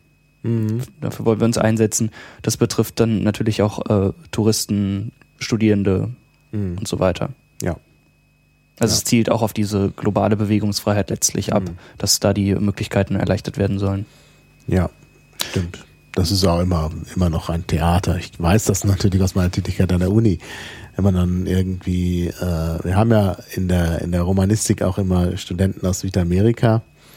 Das ist immer ein Theater, bis die dann wieder, dann, dann kriegen sie halt eine Aufenthaltsgenehmigung und dann ist halt, äh, ja, sind die mit ihrem Studium fertig, wollen aber eventuell noch promovieren. Dann muss erstmal, dann ist das immer so doof in Deutschland, weil man als Promovent keinen richtigen Status hat und so und dann muss man ein Theater machen und also zum Glück äh, klappt das inzwischen relativ gut, aber es ist trotzdem, also das könnte man viel, könnte man ganz anders gestalten, vor allen Dingen, äh, weil, weil wir in Deutschland ja auch gerade Einwanderung von Leuten mit, mit, mit äh, ja, hoher Bildung und so haben wollen. Also dass die nun gerade dann wieder irgendwelche Schwierigkeiten haben. Genau, das haben wir ja hier auch unter dem Aspekt äh, Legalisierung von Papierlosen. Ja. Man sagen muss, die sind irgendwie illegalisiert, dass sie plötzlich den Status verlieren, wie du es gerade gesagt hast, ähm, und haben ja aber ihren Lebensmittelpunkt und äh, äh, und und alles und äh, gehören gefühlt hierher oder?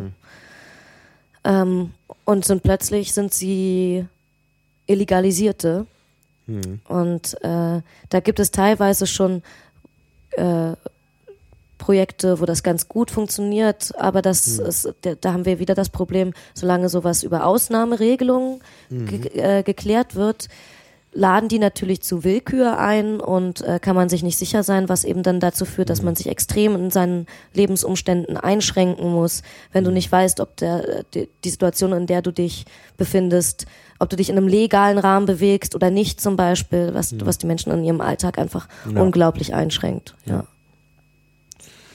Ja. Gut, dann geht's gleich los für ein liberales Aufenthaltsrecht. Das haben wir jetzt ja eigentlich schon angesprochen.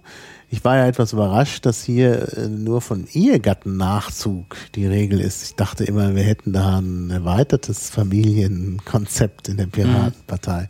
Das ist ein bisschen schwach mit dem Ehegattennachzug. Also, ja.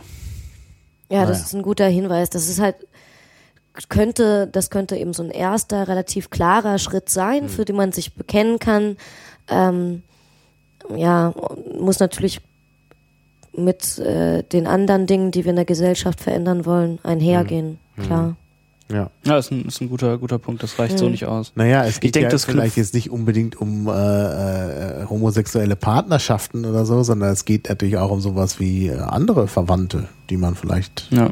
Nachziehen möchte. Man hat vielleicht eine kranke Mutter, man hat vielleicht Kinder und so. ne? Also das sollte irgendwie allgemeiner gefasst sein. Also okay, ich will das jetzt nicht kritisieren, also Ehegatten. Nee, es ist schon richtig. Es ist zum Beispiel so ein Punkt, den man äh, Ja. durchaus ändern könnte. Ja. Noch und erweitern könnte im, im Nachhinein. Ja. Ja. Wir haben eben, also weiterer Punkt, wir haben eben von äh, im, in dem Teil zum Asylantrag haben wir schon von Legalisierten und Papierlosen kurz gesprochen. Das heißt also beispielsweise Menschen, die in Griechenland ankommen, aber bis nach Deutschland erstmal reisen oder was oder auch länger ohne einen Asylantrag zu stellen hier leben, ähm, werden häufig als Papierlose bezeichnet, haben also keine gültige Aufenthaltsgenehmigung und leben letztlich in Perspektivlosigkeit und haben keine Rechte und existieren ja auf dem Papier letztlich nicht. Sie sind halt da und äh, leben in sehr isoliert unter Umständen und das ist sehr problematisch. Man ist in, zu einem Leben in der Illegalität letztlich gezwungen. Wir wollen, dass solche Leute ähm, legalisiert werden, also dass ihr, dass sie eine Aufenthaltsgenehmigung bekommen und aus diesem Status rauskommen. Ähm, ja, dass diese Ist natürlich sehr schwierig, denn es ist erstmal natürlich das Papier, dass man überhaupt sowas hat wie so eine Geburtsurkundung und so. Ähm, da kann man vielleicht leicht helfen, aber hier habt ihr auch die medizinische Versorgung und den Bildungszugang angesprochen. Und Bildungszugang ist natürlich schon problematisch, wenn die Leute keine Nachweise mehr haben, weil sie nicht mitbringen konnten über ihr, ihr Hochschulstudium zum Beispiel wird das gleich sehr, sehr problematisch. Da ist man in Deutschland auch sehr bürokratisch. Ja. Ja, das kann man alles verbessern. Ja, Staatsangehörigkeit, mehrfach und durch Geburt. Genau. Ich glaube, da muss man gar nicht so viel sagen. Diese Forderungen sind auch nicht wahnsinnig neu. Ja. Äh, Naja, also ich finde schon einen wichtigen Punkt. Ich habe bei den Piraten oft gelesen in Anträgen, ja, äh, Wahlrecht für alle und wer hier lebt, soll hier auch wählen. Ähm, da vergessen aber viele, dass es ja nicht nur um das Wahlrecht geht, ne, sondern auch um die Staatsangehörigkeit. Und da finde ich es eigentlich, ich wäre sogar der Meinung, dass man sagt, nö, Wahlrecht nicht für alle, aber möglichst liberale Möglichkeiten an die Staatsangehörigkeit zu kommen, denn sonst verliert sich das. Und eigentlich braucht man eine Staatsangehörigkeit, also wenn, wenn man die haben will, dann natürlich klar. Also das äh, steht in unserem Grundsatzprogramm auch schon so drin. ja, ja. Äh, da haben wir diese Mhm. Forderung, die jetzt hier nochmal äh, fürs Wahlprogramm ausformuliert ist, haben wir diese Forderung zum Beispiel Mhm. schon drin äh, zum, äh, zur Staatsangehörigkeit Mhm. durch Geburt. Und da steht auch ähm, äh, als, als an, das, das trifft jetzt ungefähr deine Argumentation, da steht ja auch drin in unserem Grundsatzprogramm, dass man dafür sorgen sollte, dass die Menschen gerne die deutsche Staatsbürgerschaft annehmen und dass das ein Zeichen darin dafür ist, wie gut die Integration funktioniert. Ich bin ja. da ein bisschen anderer Meinung, weil ich äh, eben für den Demokratieabbau und für eine pluralistische Gesellschaft, in der Menschen sich frei bewegen können, äh, ohne sich dafür entscheiden zu müssen und äh, nicht diese Hürde haben, um an der Gesellschaft partizipieren zu können. Deswegen sehe ich das ein bisschen anders als du, aber das ist das ist wieder was, wo man wo man äh, zwei Ansätze gleichzeitig fahren kann. Natürlich Ja, ja. muss man die Möglichkeiten erleichtern, an die Staatsangehörigkeit ranzukommen, wenn man sie haben möchte. Ja, Aber sie sollte eben auch nicht Voraussetzung dafür sein, dass man an der Gesellschaft partizipieren kann. Das, das ist sicherlich richtig. Also da kann man schon, äh, äh, da,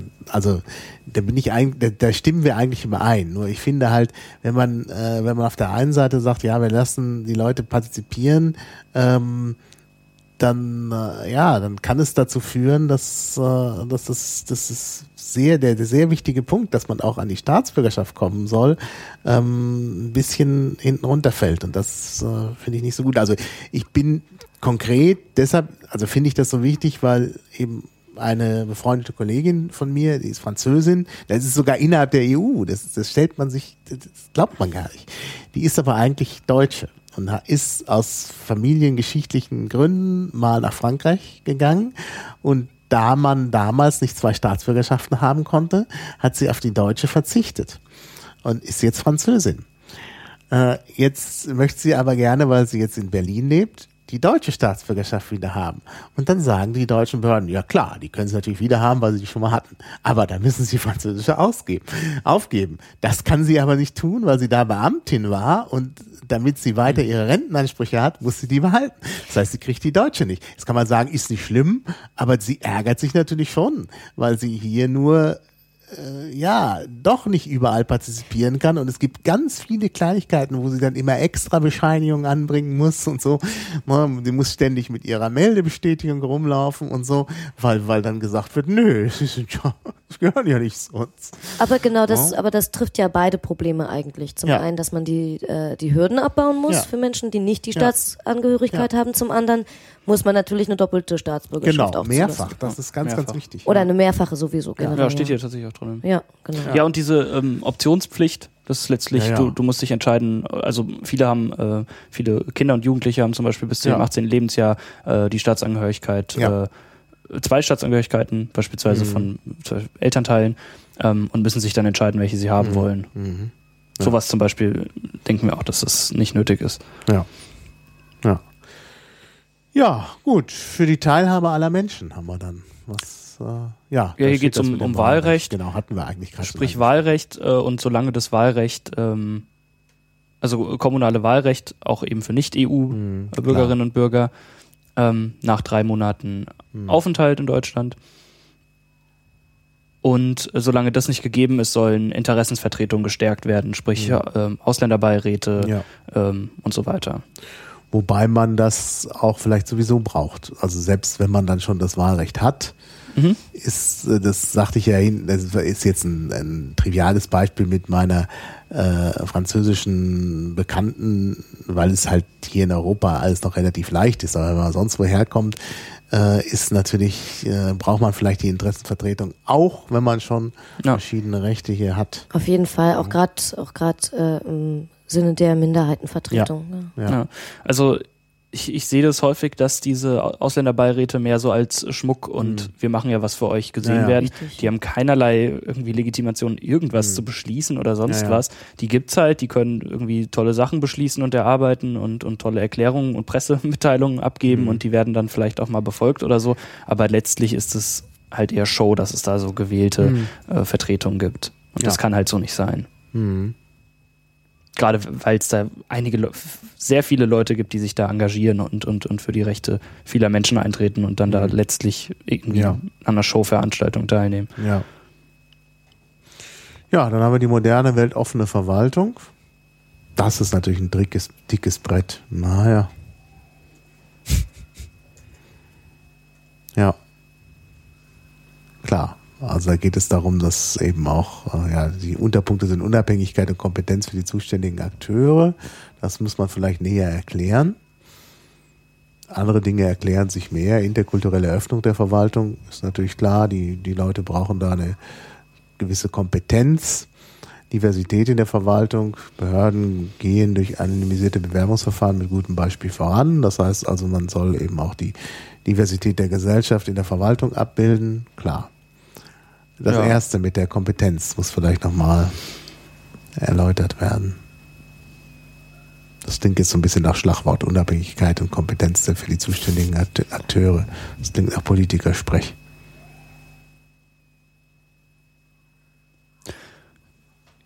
Letztlich geht es darum, dass es ähm, eine Institution gibt, die darauf schaut, dass ähm, diese Vielfalt der Gesellschaft dieses friedliche Zusammenleben letztlich gewahrt bleibt und gefördert bleibt, äh, gefördert wird. Äh, hier wird von einer Stärkung der Migrationsfragen gesprochen. Das heißt, Migrantinnen und Migranten, ähm, das, den Punkt hatten wir eben schon mit den Ausländerbeiräten zum Beispiel, dass mehr auf die Belange der Menschen geschaut wird mhm. und das eben auch mit einer Institution. Mhm. Ich glaube, es geht auch noch darum, äh, äh, auch ein Vertrauen und einen Austausch zu stärken, weil äh, auch gerade aufgrund der rechtlich unsicheren Situation, in der sich viele Migranten befinden, gibt es oftmals ein großes Misstrauen gegenüber Behörden im Allgemeinen. Mhm. Und äh, das äh, erlebe ich in Neukölln auch ganz viel auf kommunaler Ebene. Mhm. Und diese, dieses Misstrauen ist kommt nicht immer von ungefähr. Ähm, das sind, das trifft jetzt wieder zum Beispiel den Asylantrag, den wir vorhin hatten. Äh, es gibt einen ganzen Katalog von Kriminalisierungsmechanismen, die greifen bei, äh, bei Migranten mit ungeklärtem Aufenthaltsstatus zum Beispiel äh, von behördlicher Seite. Das sind also Dinge, man meidet grundsätzlich erstmal den Kontakt mit, mit behördlichen Stellen oder auch mhm. Vollzugsbeamten, weil es da so ein grundsätzliches Misstrauen gibt, was dazu führt, dass es einen eigentlich eher noch mehr exkludiert. Und deswegen, äh, das ist, glaube ich, auch mit interkulturelle Kompetenz gemeint, je mehr Migranten selber die Möglichkeit haben, innerhalb der Behörden und äh, des erweiterten Staatsapparats, sage ich jetzt mal so, äh, hm. äh, Interessen zu vertreten, aber auch schlichtweg zu arbeiten und hm. äh, Probleme von, von, von Migranten ihrer, äh, ihrer Herkunftsländer zum Beispiel ähm, pflegen können, desto größer wird wahrscheinlich auch ein Vertrauen und eine Durchlässigkeit von Behörden hm. selber. Also das ist wichtig für den Abbau von Repression auf beiden Seiten. Ja, das geht letztlich auch über ähm, Behörden hinaus. Wir hatten in dem Vortrag äh, auf dem Asylplenum zu ähm, Bildung im Migrationskontext gab es die Forderung, ähm, mehr Menschen mit Migrationshintergrund äh, in den Lehrberuf zu holen. Das heißt, mhm. äh, dass dort auch das Vorbilder entstehen und, und letztlich auch vielleicht. Ähm, das kommt aber eigentlich noch. Mhm. Ja. Sieben. Ja, stimmt. Wir sind jetzt hier ja bei dieser, bei, bei vier. Also, ähm, ja, der erste, äh, mit dem ersten Absatz hier, Unabhängigkeit und Kompetenz für zuständige äh, Akteure, das ist, das ist problematisch. Das ist wirklich viel so, so politisch, das sind so Formeln und ich weiß auch nicht, ob die Zusammenführung der, Verhandlungs, der Verantwortungsbereiche äh, so wirklich immer gut ist. Wenn man plötzlich so eine Superbehörde für äh, Migration hat, äh, weiß ich nicht. Also das ist, ja, kann man, kann man fordern. Ich bilde mich da jetzt nicht. Ne? Ich bin ja mehr für klein.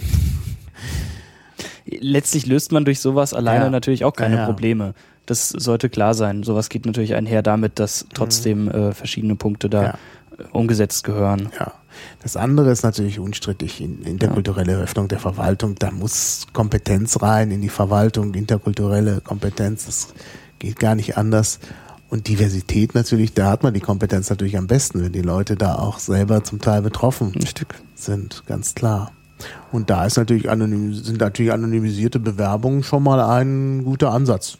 Ne? Auf ja. jeden Fall. Ja. ja. Ja, dann haben wir die tolerante und erfolgreiche Arbeitsmarktpolitik. Tja, das ist. Äh ja, vielleicht sagt jemand was dazu. Moment, ich habe ich hab gerade äh, die Seite verloren. Jetzt habe ich das, was du gerade 6078 ist die äh, Nummer in Liquid Feedback. Achso, ich hatte es jetzt um Antrag. Jetzt habe ich ihn wieder. Ja, aber Kevin kann ja, was dazu sagen. Ähm, wir hatten das eben schon angesprochen bei der Verwaltung, also dass es äh, eine Diversität in der Verwaltung, eine weltoffen, interkulturelle Öffnung der Verwaltung geben soll. Ähm, am Arbeitsmarkt gibt es mhm. häufig das Problem, dass äh, Migrantinnen und Migranten dort ausgeschlossen werden, der mhm. Zugang äh, eben zum Arbeitsmarkt und zu verschiedenen Bereichen, Berufsbereichen, Berufsbildern mhm. einfach sehr, sehr schwer ist. Ähm, wir wollen eben, dass es geöffnet wird und dass da verschiedene ähm, Möglichkeiten ergriffen werden, den Arbeitsmarkt offen und fair zu gestalten, eben für alle Menschen und nicht eben nur für Leute, die ähm, ja letztlich für, für, für alle Menschen, die hier leben. Ja. Mhm. ja. Genau. Ein weiterer Punkt ist, dass Berufs- aus, äh, und, und, Schulabschlüsse äh, aus dem Ausland anerkannt werden, mhm. was derzeit auch ein großes Problem darstellt. Ja.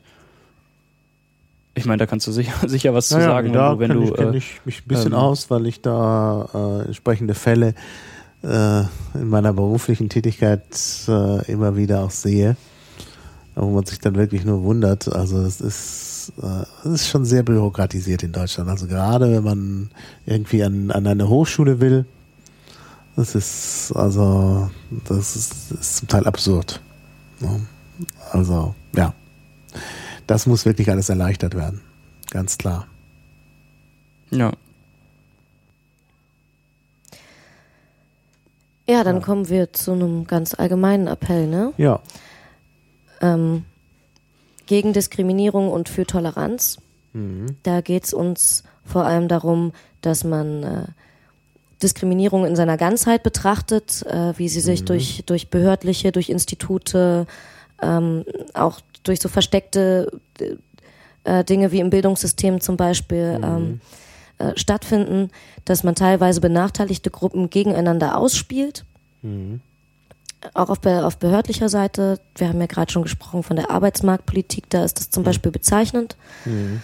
Ähm, und äh, dass wir uns da, dazu bekennen, dass es unsere Verantwortung ist, mhm. auch eine historisch gewachsene Verantwortung, ähm, dass äh, das, das zu bekämpfen, sich dagegen zu stellen und es dort zu erkennen, wo das stattfindet, in seiner Gesamtheit. Mhm. Ähm, also auch äh, im alltäglichen Leben, wenn zum Beispiel nicht von behördlicher Seite, aber strukturell von Arbeitgebern ähm, Diskriminierung stattfindet, dass es dann eine gesellschaftliche Aufgabe ist, sich dagegen zu stellen, zum Beispiel. Ähm, und dafür, äh, da geht es eben darum, dass zum einen Einstellungsverfahren nachvollzogen werden können, also so dass man überhaupt erstmal diese strukturelle Diskriminierung erkennen und aufdecken kann. Ähm, und zum anderen, dass man Projekte fördert, die sich äh, die Bekämpfung dieser oftmals verdeckten strukturellen Diskriminierung zur Aufgabe macht, dass das mhm. gefördert wird. Ja. ja, das ist ganz klar. Wobei ich immer Toleranz finde ich ist eigentlich zu wenig also in vielen Fällen, wenn man sagt, ja, Toleranz, oh, wir sind ja so tolerant, aber ich meine, es muss natürlich noch mehr sein. Es muss auch eine Art von Akzeptanz hm. da sein. Und das geht ja über Toleranz hinaus. Aber es steht ja da gegen Diskriminierung. Also ich denke, es ist relativ klar, dass äh, ja, ja. da dieses ja. interkulturelle Zusammenleben, ja. ist ja auch so ein Wort, dass das eben genau. gefördert werden muss. Ja, und jetzt sind wir beim Bildungssystem. Jetzt kannst du deinen Punkt anbringen, Kevin, den du vorhin schon mal sagen wolltest. Ja, ich wiederhole das jetzt am besten nicht nochmal komplett. Äh, es geht einfach darum, dass äh, ähnlich wie wir bei vielen anderen Punkten davor, wie zum Beispiel auch eben dem Arbeitsmarkt hatten, dass äh, es da keine äh, Trennung von Menschengruppen geben darf, sondern dass äh, alle Menschen mhm. gemeinsam lernen, gemeinsam ja. leben müssen.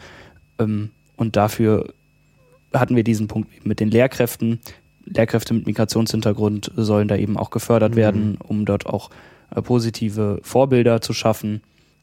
Ja. Ähm, ja, und auch natürlich einfach äh, den Zugang mhm. zu, Bildung, der für viele Menschen mit Migrationshintergrund eben noch nicht so, mhm. nicht so klar ist, nicht so einfach ist, zu, zu erleichtern. Was über, mhm. äh, also kurz oder lang, dann natürlich auch dazu führt, dass es mehr Menschen mit Migrationshintergrund in, in einem Lehrerberuf zum Beispiel gibt. Ja, ja. Mhm. Ja, ein weiterer Punkt sind Deutschkurse, dass die eben für alle Menschen geöffnet werden sollen, äh, dass es da einen Rechtsanspruch drauf gibt. Mhm. Letztlich auch ja. offensichtlich, wieso ja. das sinnvoll ist. Mhm. Ja, also es ist auch äh, total witzig, bis zu einem Sprachniveau B1. Also bis zum Ende von B1 oder bis man das B1 erreicht hat? Also sozusagen äh, A1, A2 werden übernommen und wenn man dann B1 erreicht hat, dann, also im Grunde wird ja nur A1, A2. Ja. Ja gut, nee, stimmt nicht. Der A2 ist das Ende, der, der, der Abschluss ist A2, also der dritte Kurs ist B1. Ähm, was ja viel zu wenig ist. Ja. Also eigentlich muss man wirklich auf C2 kommen. Ja, hier steht Ja. für ein Studium jedoch ist zum Beispiel das höhere Niveau C2 Voraussetzung. Ja. Und dann kann es nicht sein, dass so das die, die Basic-Sprache wird einem dann kostenfrei, äh, hat man dann Zugang zu Kursen und ab dann nicht mehr. Mhm. Und das ist natürlich, Ja. Also ich Gut. erlebe das ja auch ganz viele äh, Geflüchtete, die ein unglaublich hohes Bildungsniveau haben, ja. äh, die in Neukölln zum Beispiel leben und die bekommen dann erstmal diese Pflichtintegrationskurse, die ja auch nicht nur Sprachkurse sind, sondern diese Integrationskurse eben, denen sie verpflichtet sind. Und danach äh, sind viele von ihnen äh, Kunden beim Jobcenter, wie man so schön in Behördensprech sagt. Ähm, und müssen dann dort, äh, wenn sie nicht vermittelt werden können, äh, diese, diese, diese dämlichen, überhaupt nicht auf sie zugeschnittenen ähm, Maßnahmen äh, äh, mitmachen und so weiter. Äh, obwohl sie eigentlich hochgebildet sind und äh, ja. eigentlich nur eine weitere Sprachförderung bräuchten, die auch nicht teurer wäre, als äh, Menschen so ewig in, Obdach äh, in Ja, Arbeitslosigkeit zu haben. richtig. Ja, ja. Ja. Ja, damit haben wir diesen Antrag auch durch. Genau. der Antrag hat auch eine recht große also Ja. Mehrheit bekommen im Liquid 79, Feedback. Ich habe gerade schon das Fenster schon zugemacht im Ja. Affekt. Ja, 79 Prozent waren es. Mhm. Etwas weniger bei dem, als bei dem ähm, asylpolitischen Antrag. Da gab es auch schon jetzt Diskussionen, woran das äh, liegen könnte. Ähm, morgen, also wahrscheinlich, wenn der Podcast draußen ist, wird die Entscheidung gefällt sein. Ähm, gibt es noch, also es gibt noch die Überlegung, äh, da Teile, die mehr Kritik bekommen haben, rauszunehmen. Aber ich persönlich würde ja, den gerne ja. genauso lassen und äh, eigentlich. Und Also- letzten Endes kann man es immer noch modular. Ja, ja. Na, ich, ich fand Ja. ihn insgesamt sprachlich nicht so toll. Da also habe ich ja schon gesagt, da ist dieses Politikgeschwurbel drin. Das, ähm, das ist bei dem anderen Antrag hohe- deutlich weniger. Das ist sind deutlich. natürlich hohe Ansprüche. Ja, nee, aber das ist wirklich, ich glaube, der andere, ich weiß nicht, ob das andere Autoren waren oder so. Ja, durchaus, ja. Der andere Antrag ist irgendwie sehr konkret, das liest sich gut, da, da, ne, das ist irgendwie auch so, sind so klare Formeln. Ne, das äh, kann ich gleich unterschreiben. Bei diesem Antrag, äh, ja, ne, das, das spielt schon eine Rolle. Also wenn die Leute, das, ich meine, du musst ja immer denken, die, die, die, die, die müssen das lesen, ne, und müssen es verstehen. Und wenn man, ja, also ich glaube, da kommt es ziemlich drauf an. Glaub, Obwohl so Sachen wie, die ähm, der muss äh, zum Beispiel, äh, denke ich, ist auch wichtig, dass wir unsere Wahlprogramme auch nochmal so überarbeiten, dass wir die in eine äh, lesbare Form Sowieso. oder halt und, und angleichen. Also ich meine jetzt, ich denke, die beiden Antrag, Anträge sind eher ein Beispiel, wie man einen Antrag ganz gut formulieren kann. Äh, da gibt es Anträge, die Ja, sind ja. deutlich schlechter, Ja, in denen der Entschuldigung, in, es hörte sich jetzt so an, als würde ich den ganz schlecht machen wollen, diesen Nee, Antrag. Ich wollte nur erklären, warum der vielleicht weniger Hm? hat als der andere. Aber äh, natürlich ist der Antrag, äh, also im Vergleich zu vielem anderen äh, Gold, das ist ja klar. Und was ich zum Beispiel wichtig finde, ist, dass wir das an, ähm, ich denke, wir können nicht von jedem Menschen erwarten, dass sich da so ein riesen Wahlprogramm von jeder Partei durchgelesen wird, sondern dass wir das auch in leichter Sprache ähm, auf, aufbereiten und, und Das zugänglich machen müssen. Also leichte Sprache im echten Sinne wäre sowieso eine tolle Sache, wenn wir das hinkriegen. Das ist natürlich unglaublich viel Aufwand, aber das ist viel Aufwand. Ja. Das ist sehr viel Aufwand, aber das wäre natürlich eine Möglichkeit, wenn wir das, wenn wir das schaffen. Mhm. Ähm, äh, ist das natürlich, was Barrierefreiheit angeht, äh, wäre das schon ein tolles Ja. Ding. ja, Ja. das sollten wir hinkriegen. Ja, das wäre, das wäre klasse. Das, Mhm. äh, da setze ich mir jetzt mal nicht den Hut auf, weil damit muss man sich dann auch auskennen. Nee, nee, nee. dass- Ich hab, äh, bin ja auch schon angesprochen worden und, und äh, Johannes Ponader schrieb mir, du machst das ja. ich gesagt, wie, ich mach das ja. Ich hätte doch mal gesagt, Ja, ich habe gesagt, dass ich das interessant finde und da gerne also es gerne unterstützen würde und auch mitmachen würde. Aber da ich noch nie was in leichte Sprache übertragen habe, kann ich da nicht der federführende Mann sein. also hier nochmal ein Appell an dieser Stelle, wenn Ja. sich da jemand findet, der sowas schon mal gemacht hat und Ja. weiß, wie sowas geht. ja. Ja, das wäre natürlich äh, auch wichtig. Man kriegt vielleicht diese Anträge nochmal auch in Flyergröße, falls Mhm. sie denn durchkommen. Und äh, mehrsprachig sowieso. Mhm. Gerade bei solchen Themen, ja. Ja. Macht Ja. das sehr viel Sinn. Ja. Ja. Ja, also ich denke mal, beide Anträge sollten angenommen werden. Ähm, und hoffe, dass das klappt auf dem Bundesparteitag. Also nochmal ein Appell an alle, die sich mit der Tagesordnung beschäftigen. Stimmt für diese Anträge, damit die auf die Tagesordnung kommen. ne? Es wieder wahrscheinlich wieder so ein Lime-Survey geben, was kaum zu ha- handeln ist, aber oh, das wären zum Beispiel so Anträge, die dann da Ich denke auch, also letztlich wird, werden das, wird es ja jetzt der letzte Parteitag vor der Bundestagswahl sein, p- programmatischer Parteitag. Ja. Wir können, und das sage ich auch äh, so strikt, weil ich das auch tatsächlich so, so empfinde, wir können nicht in eine Bundestagswahl gehen und auch im Hinblick erstmal auf den Wahlkampf und auf die Fraktion danach, ohne ähm, Worte zu ähm, eben sowas wie Ja. Migration und, und Genau. Asylpolitik im Das Programm zu haben. Das, Das das ganz, ganz ich sehr wichtig. peinlich. Ah, ich gucke jetzt gerade nochmal auf meine Liste. Ich habe natürlich noch eine ganz wichtige Frage in dem Zusammenhang äh, äh, übersehen, die ich hier aufgeschrieben hatte, aber jetzt nicht gestellt habe.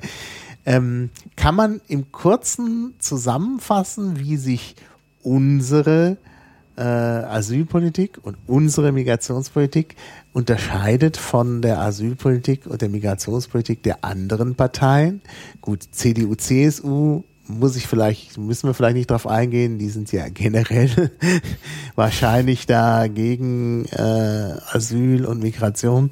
Ähm, SPD, weiß ich nicht, ob die interessante neue Ideen haben, aber besonders bei den Grünen und bei den Linken, wie, wie sieht das aus? Gibt es da Unterschiede? Also ich denke, was so auch ja die? Ideologie der Piratenpartei letztlich ist, ist, dass jedem Menschen äh, Freiheit zur persönlichen Entfaltung gegeben werden soll und ähm, ein selbstbestimmtes Leben garantiert werden soll, ohne staatliche Eingriffe. Mhm. Das wird in dieser, äh, in dieser Pro Thematik um Asyl und, und Migration letztlich ja auch einfach nur angewendet. Wir wollen auch den Menschen, alle Menschen und, und Grundrechte garantieren und ihnen Raum zur Entfaltung geben. Das müssen, ich denke, das ist zum Beispiel diese Plattformneutralität. Der Staat muss dafür Sorge tragen, dass die Menschen äh, den Raum und die Mittel dafür haben. Ähm, ich denke, das haben wir hier ganz gut umgesetzt und auch in realpolitische Forderungen umgesetzt. Ähm, wie sich das jetzt von anderen Parteien unterscheidet, ich denke, gerade mit der Linkspartei gibt es da sehr viele Überschneidungen, besonders in der Asylpolitik. Die haben sich ja auch ähm, sehr hinter diese Proteste gestellt und die auch unterstützt. Ich denke, dass man da sehr gut zusammenarbeiten kann. Bei den Grünen ich sehe das natürlich auch immer durch die hessische Brille irgendwie so ein bisschen. Ich glaube, das dürfte dann wiederum ein Tick schwerer werden. Ähm, letztlich sind die aber auch eher ähm, bei unserer Position als äh, dagegen. Und ich denke, mit den Grünen können wir zum Beispiel da auch äh, gut zusammenarbeiten. Bei SPD bin ich persönlich sehr skeptisch. Ich persönlich auch. Ich bin ja aber auch äh, kommunal unter Buschkowski am Arbeiten, deswegen weiß ich, was, was da teilweise für Positionen äh, es gibt. Die sind da sehr unterschiedlich innerhalb der Partei. Ich bin da zu einer Veranstaltung von der SPD im Bundestag eingeladen zum Thema Asyl Neudenken. Da bin ich gespannt, was dabei rauskommt. Aber das ist eben auch wieder nur der linke Flügel äh, der Fraktion und äh, letzten Endes, wie wichtig das Thema noch ist, wenn man in Koalitionsverhandlungen geht, bin ich mir bei der SPD auch nicht besonders sicher. Da bin Und- ich mir persönlich sicher, dass das hinten runterfällt. Ja, so wollte ich es jetzt nicht, Ja. aber eigentlich Ja. hast du recht, das, das sehe ich Aber auch gehört so. nicht Buschkowski sogar zum linken Flügel? Nein, Ja, dass er in seinen asylpolitischen oder migrationspolitischen Punkten nicht links ist, heißt ja nicht, dass er innerhalb der Also, SPD. nee, also er gehört zum klassischen Arbeitervertretungsspektrum, Genau, äh, Spektrum, genau. aber seine, in seinen Positionen, in seinen Positionen ist er ganz klar nicht äh, im linken Flügel, nein. Denke ich auch. Naja. Also und auch nicht nur zu dem Thema, auch generell. Äh, letztlich, ähm, auch wenn ich diese nicht links, nicht rechts Sache auch äh, schrecklich finde, äh, können wir schon nochmal betonen, weil es Kritik auch an diesen, äh, also an der asylpolitischen Arbeit in der Piratenpartei gab, das sei ein linkes Thema oder sowas. Ich denke, ähm, auch wenn natürlich linke Parteien und äh, ähm, Aktivistinnen äh, sich das Thema da eher mal ähm, auf die Fahne schreiben, geht es hier einfach um Menschen und Grundrechte. Und die müssen jedem Menschen garantiert werden, egal woher er kommt. Genau. Und äh, genau. finde ich schlimm, dass das dann so immer, ach, das ist ein linkes Thema oder so, oder so abgewertet Zum wird. anderen und zum anderen, äh, ich- vielleicht ist das auch noch ein Unterschied zu anderen Aktivistinnen oder wie sie daran gehen, eben wieder dieser selbstbestimmte äh, dass man diesen, diese Selbstbestimmung in den Fokus stellt. Ja. Ja. Ja. Also das, nach Möglichkeit sollten sowieso solche Menschen über, darüber selber entscheiden können. Ähm, über wie sieht eine Unterbringung aus und so weiter und so fort. Das wäre ja eigentlich, das wäre eigentlich ideal. Ja. Also Genau, das ist zum Beispiel auch nicht unsere Aufgabe in einem Parlament dann zu sagen, wie das passiert.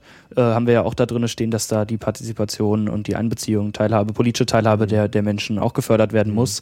Es kann nicht dabei bleiben, dass wir sagen, okay, das, Das äh, die Unterbringung kommt jetzt irgendwie dahin und wir genau. machen das jetzt mal so. Wir machen das so, weil Äh, das genau. ist besser für euch. Genau. Ja.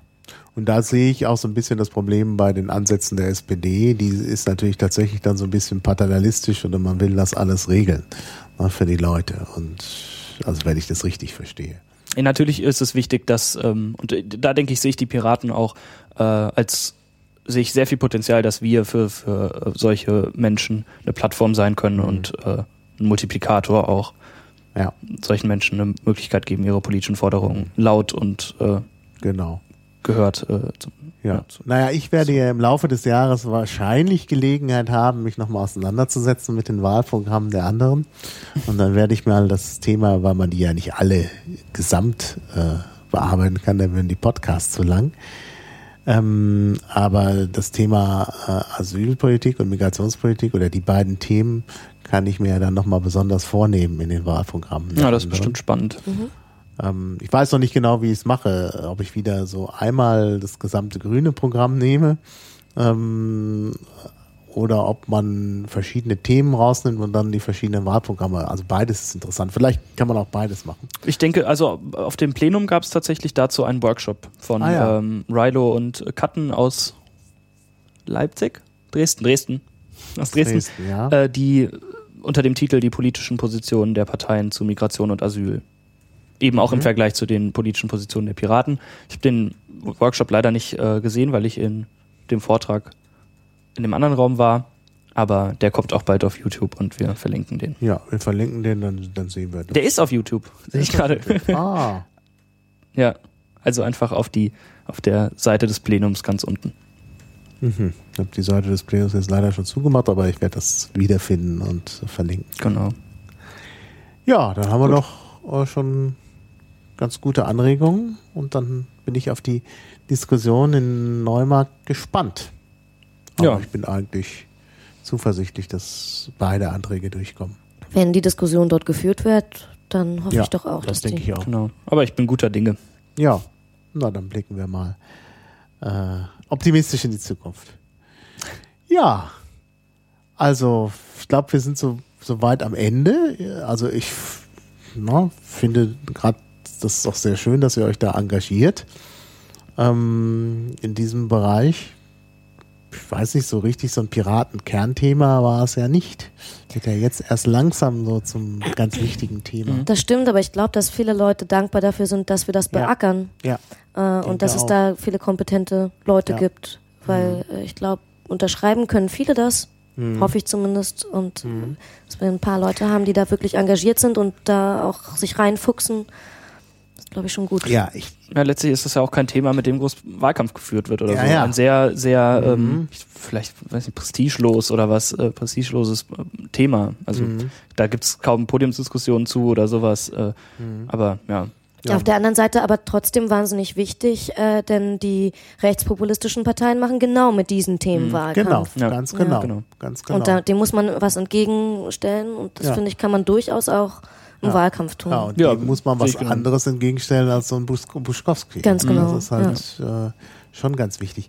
Und ich glaube, letztlich ist es doch ein Kernthema der Piraten. Du hast es eigentlich schon gesagt äh, vorhin mal, Kevin, mit der ähm, Sache, dass also die Freizügigkeit und Plattformneutralität. Ich meine, das ist ja genau der Punkt. Also wir können ja nicht sagen, wir machen jetzt Freiheit, äh, aber ja, Freiheit und Teilhabe, aber aber, Aber nur nicht für alle. Nicht, also nur für bestimmte Leute. Also nicht für alle. Ja. Das geht natürlich nicht. Ja, ich denke auch, dass diese Grundwerte, Ja. die sich äh, durchs ganze Programm ziehen, auch dieser rote Faden ähm, Ja. und letztlich in diesem Thema sehr schön zusammengefasst wird. das Wir haben zum Beispiel auch. auch. sowas wie Zugang zu Bildung, Kultur Mhm. und, und Internet und sowas. Medienkompetenz, letztlich alles äh, Mhm. eben drin. Be betrifft halt äh, einen Teil der Gesellschaft. Ja. Und Richtig. Ja. Ja, Schlimm ja. genug, dass wir alles das mit reinschreiben müssen, weil das zeigt nur, dass das alles Bereiche sind, wo die Zugänge versperrt sind. Ja, ja. Richtig. Ja, das ist in der Tat, das ist in der Tat der Punkt. Also das ist wirklich ein, äh, ein Thema, was äh, ganz zentral ist und was eben andere nicht so sehen. Und wo es ja auch in der Piratenpartei manche Leute gibt, die sagen, ja, das ist Sozialpolitik, ne? Und nicht sehen, dass das eigentlich äh, ganz fundamental ist und tatsächlich immer auch, auch äh, ähm, ja, Menschenrechte im Spiel sind. Ja.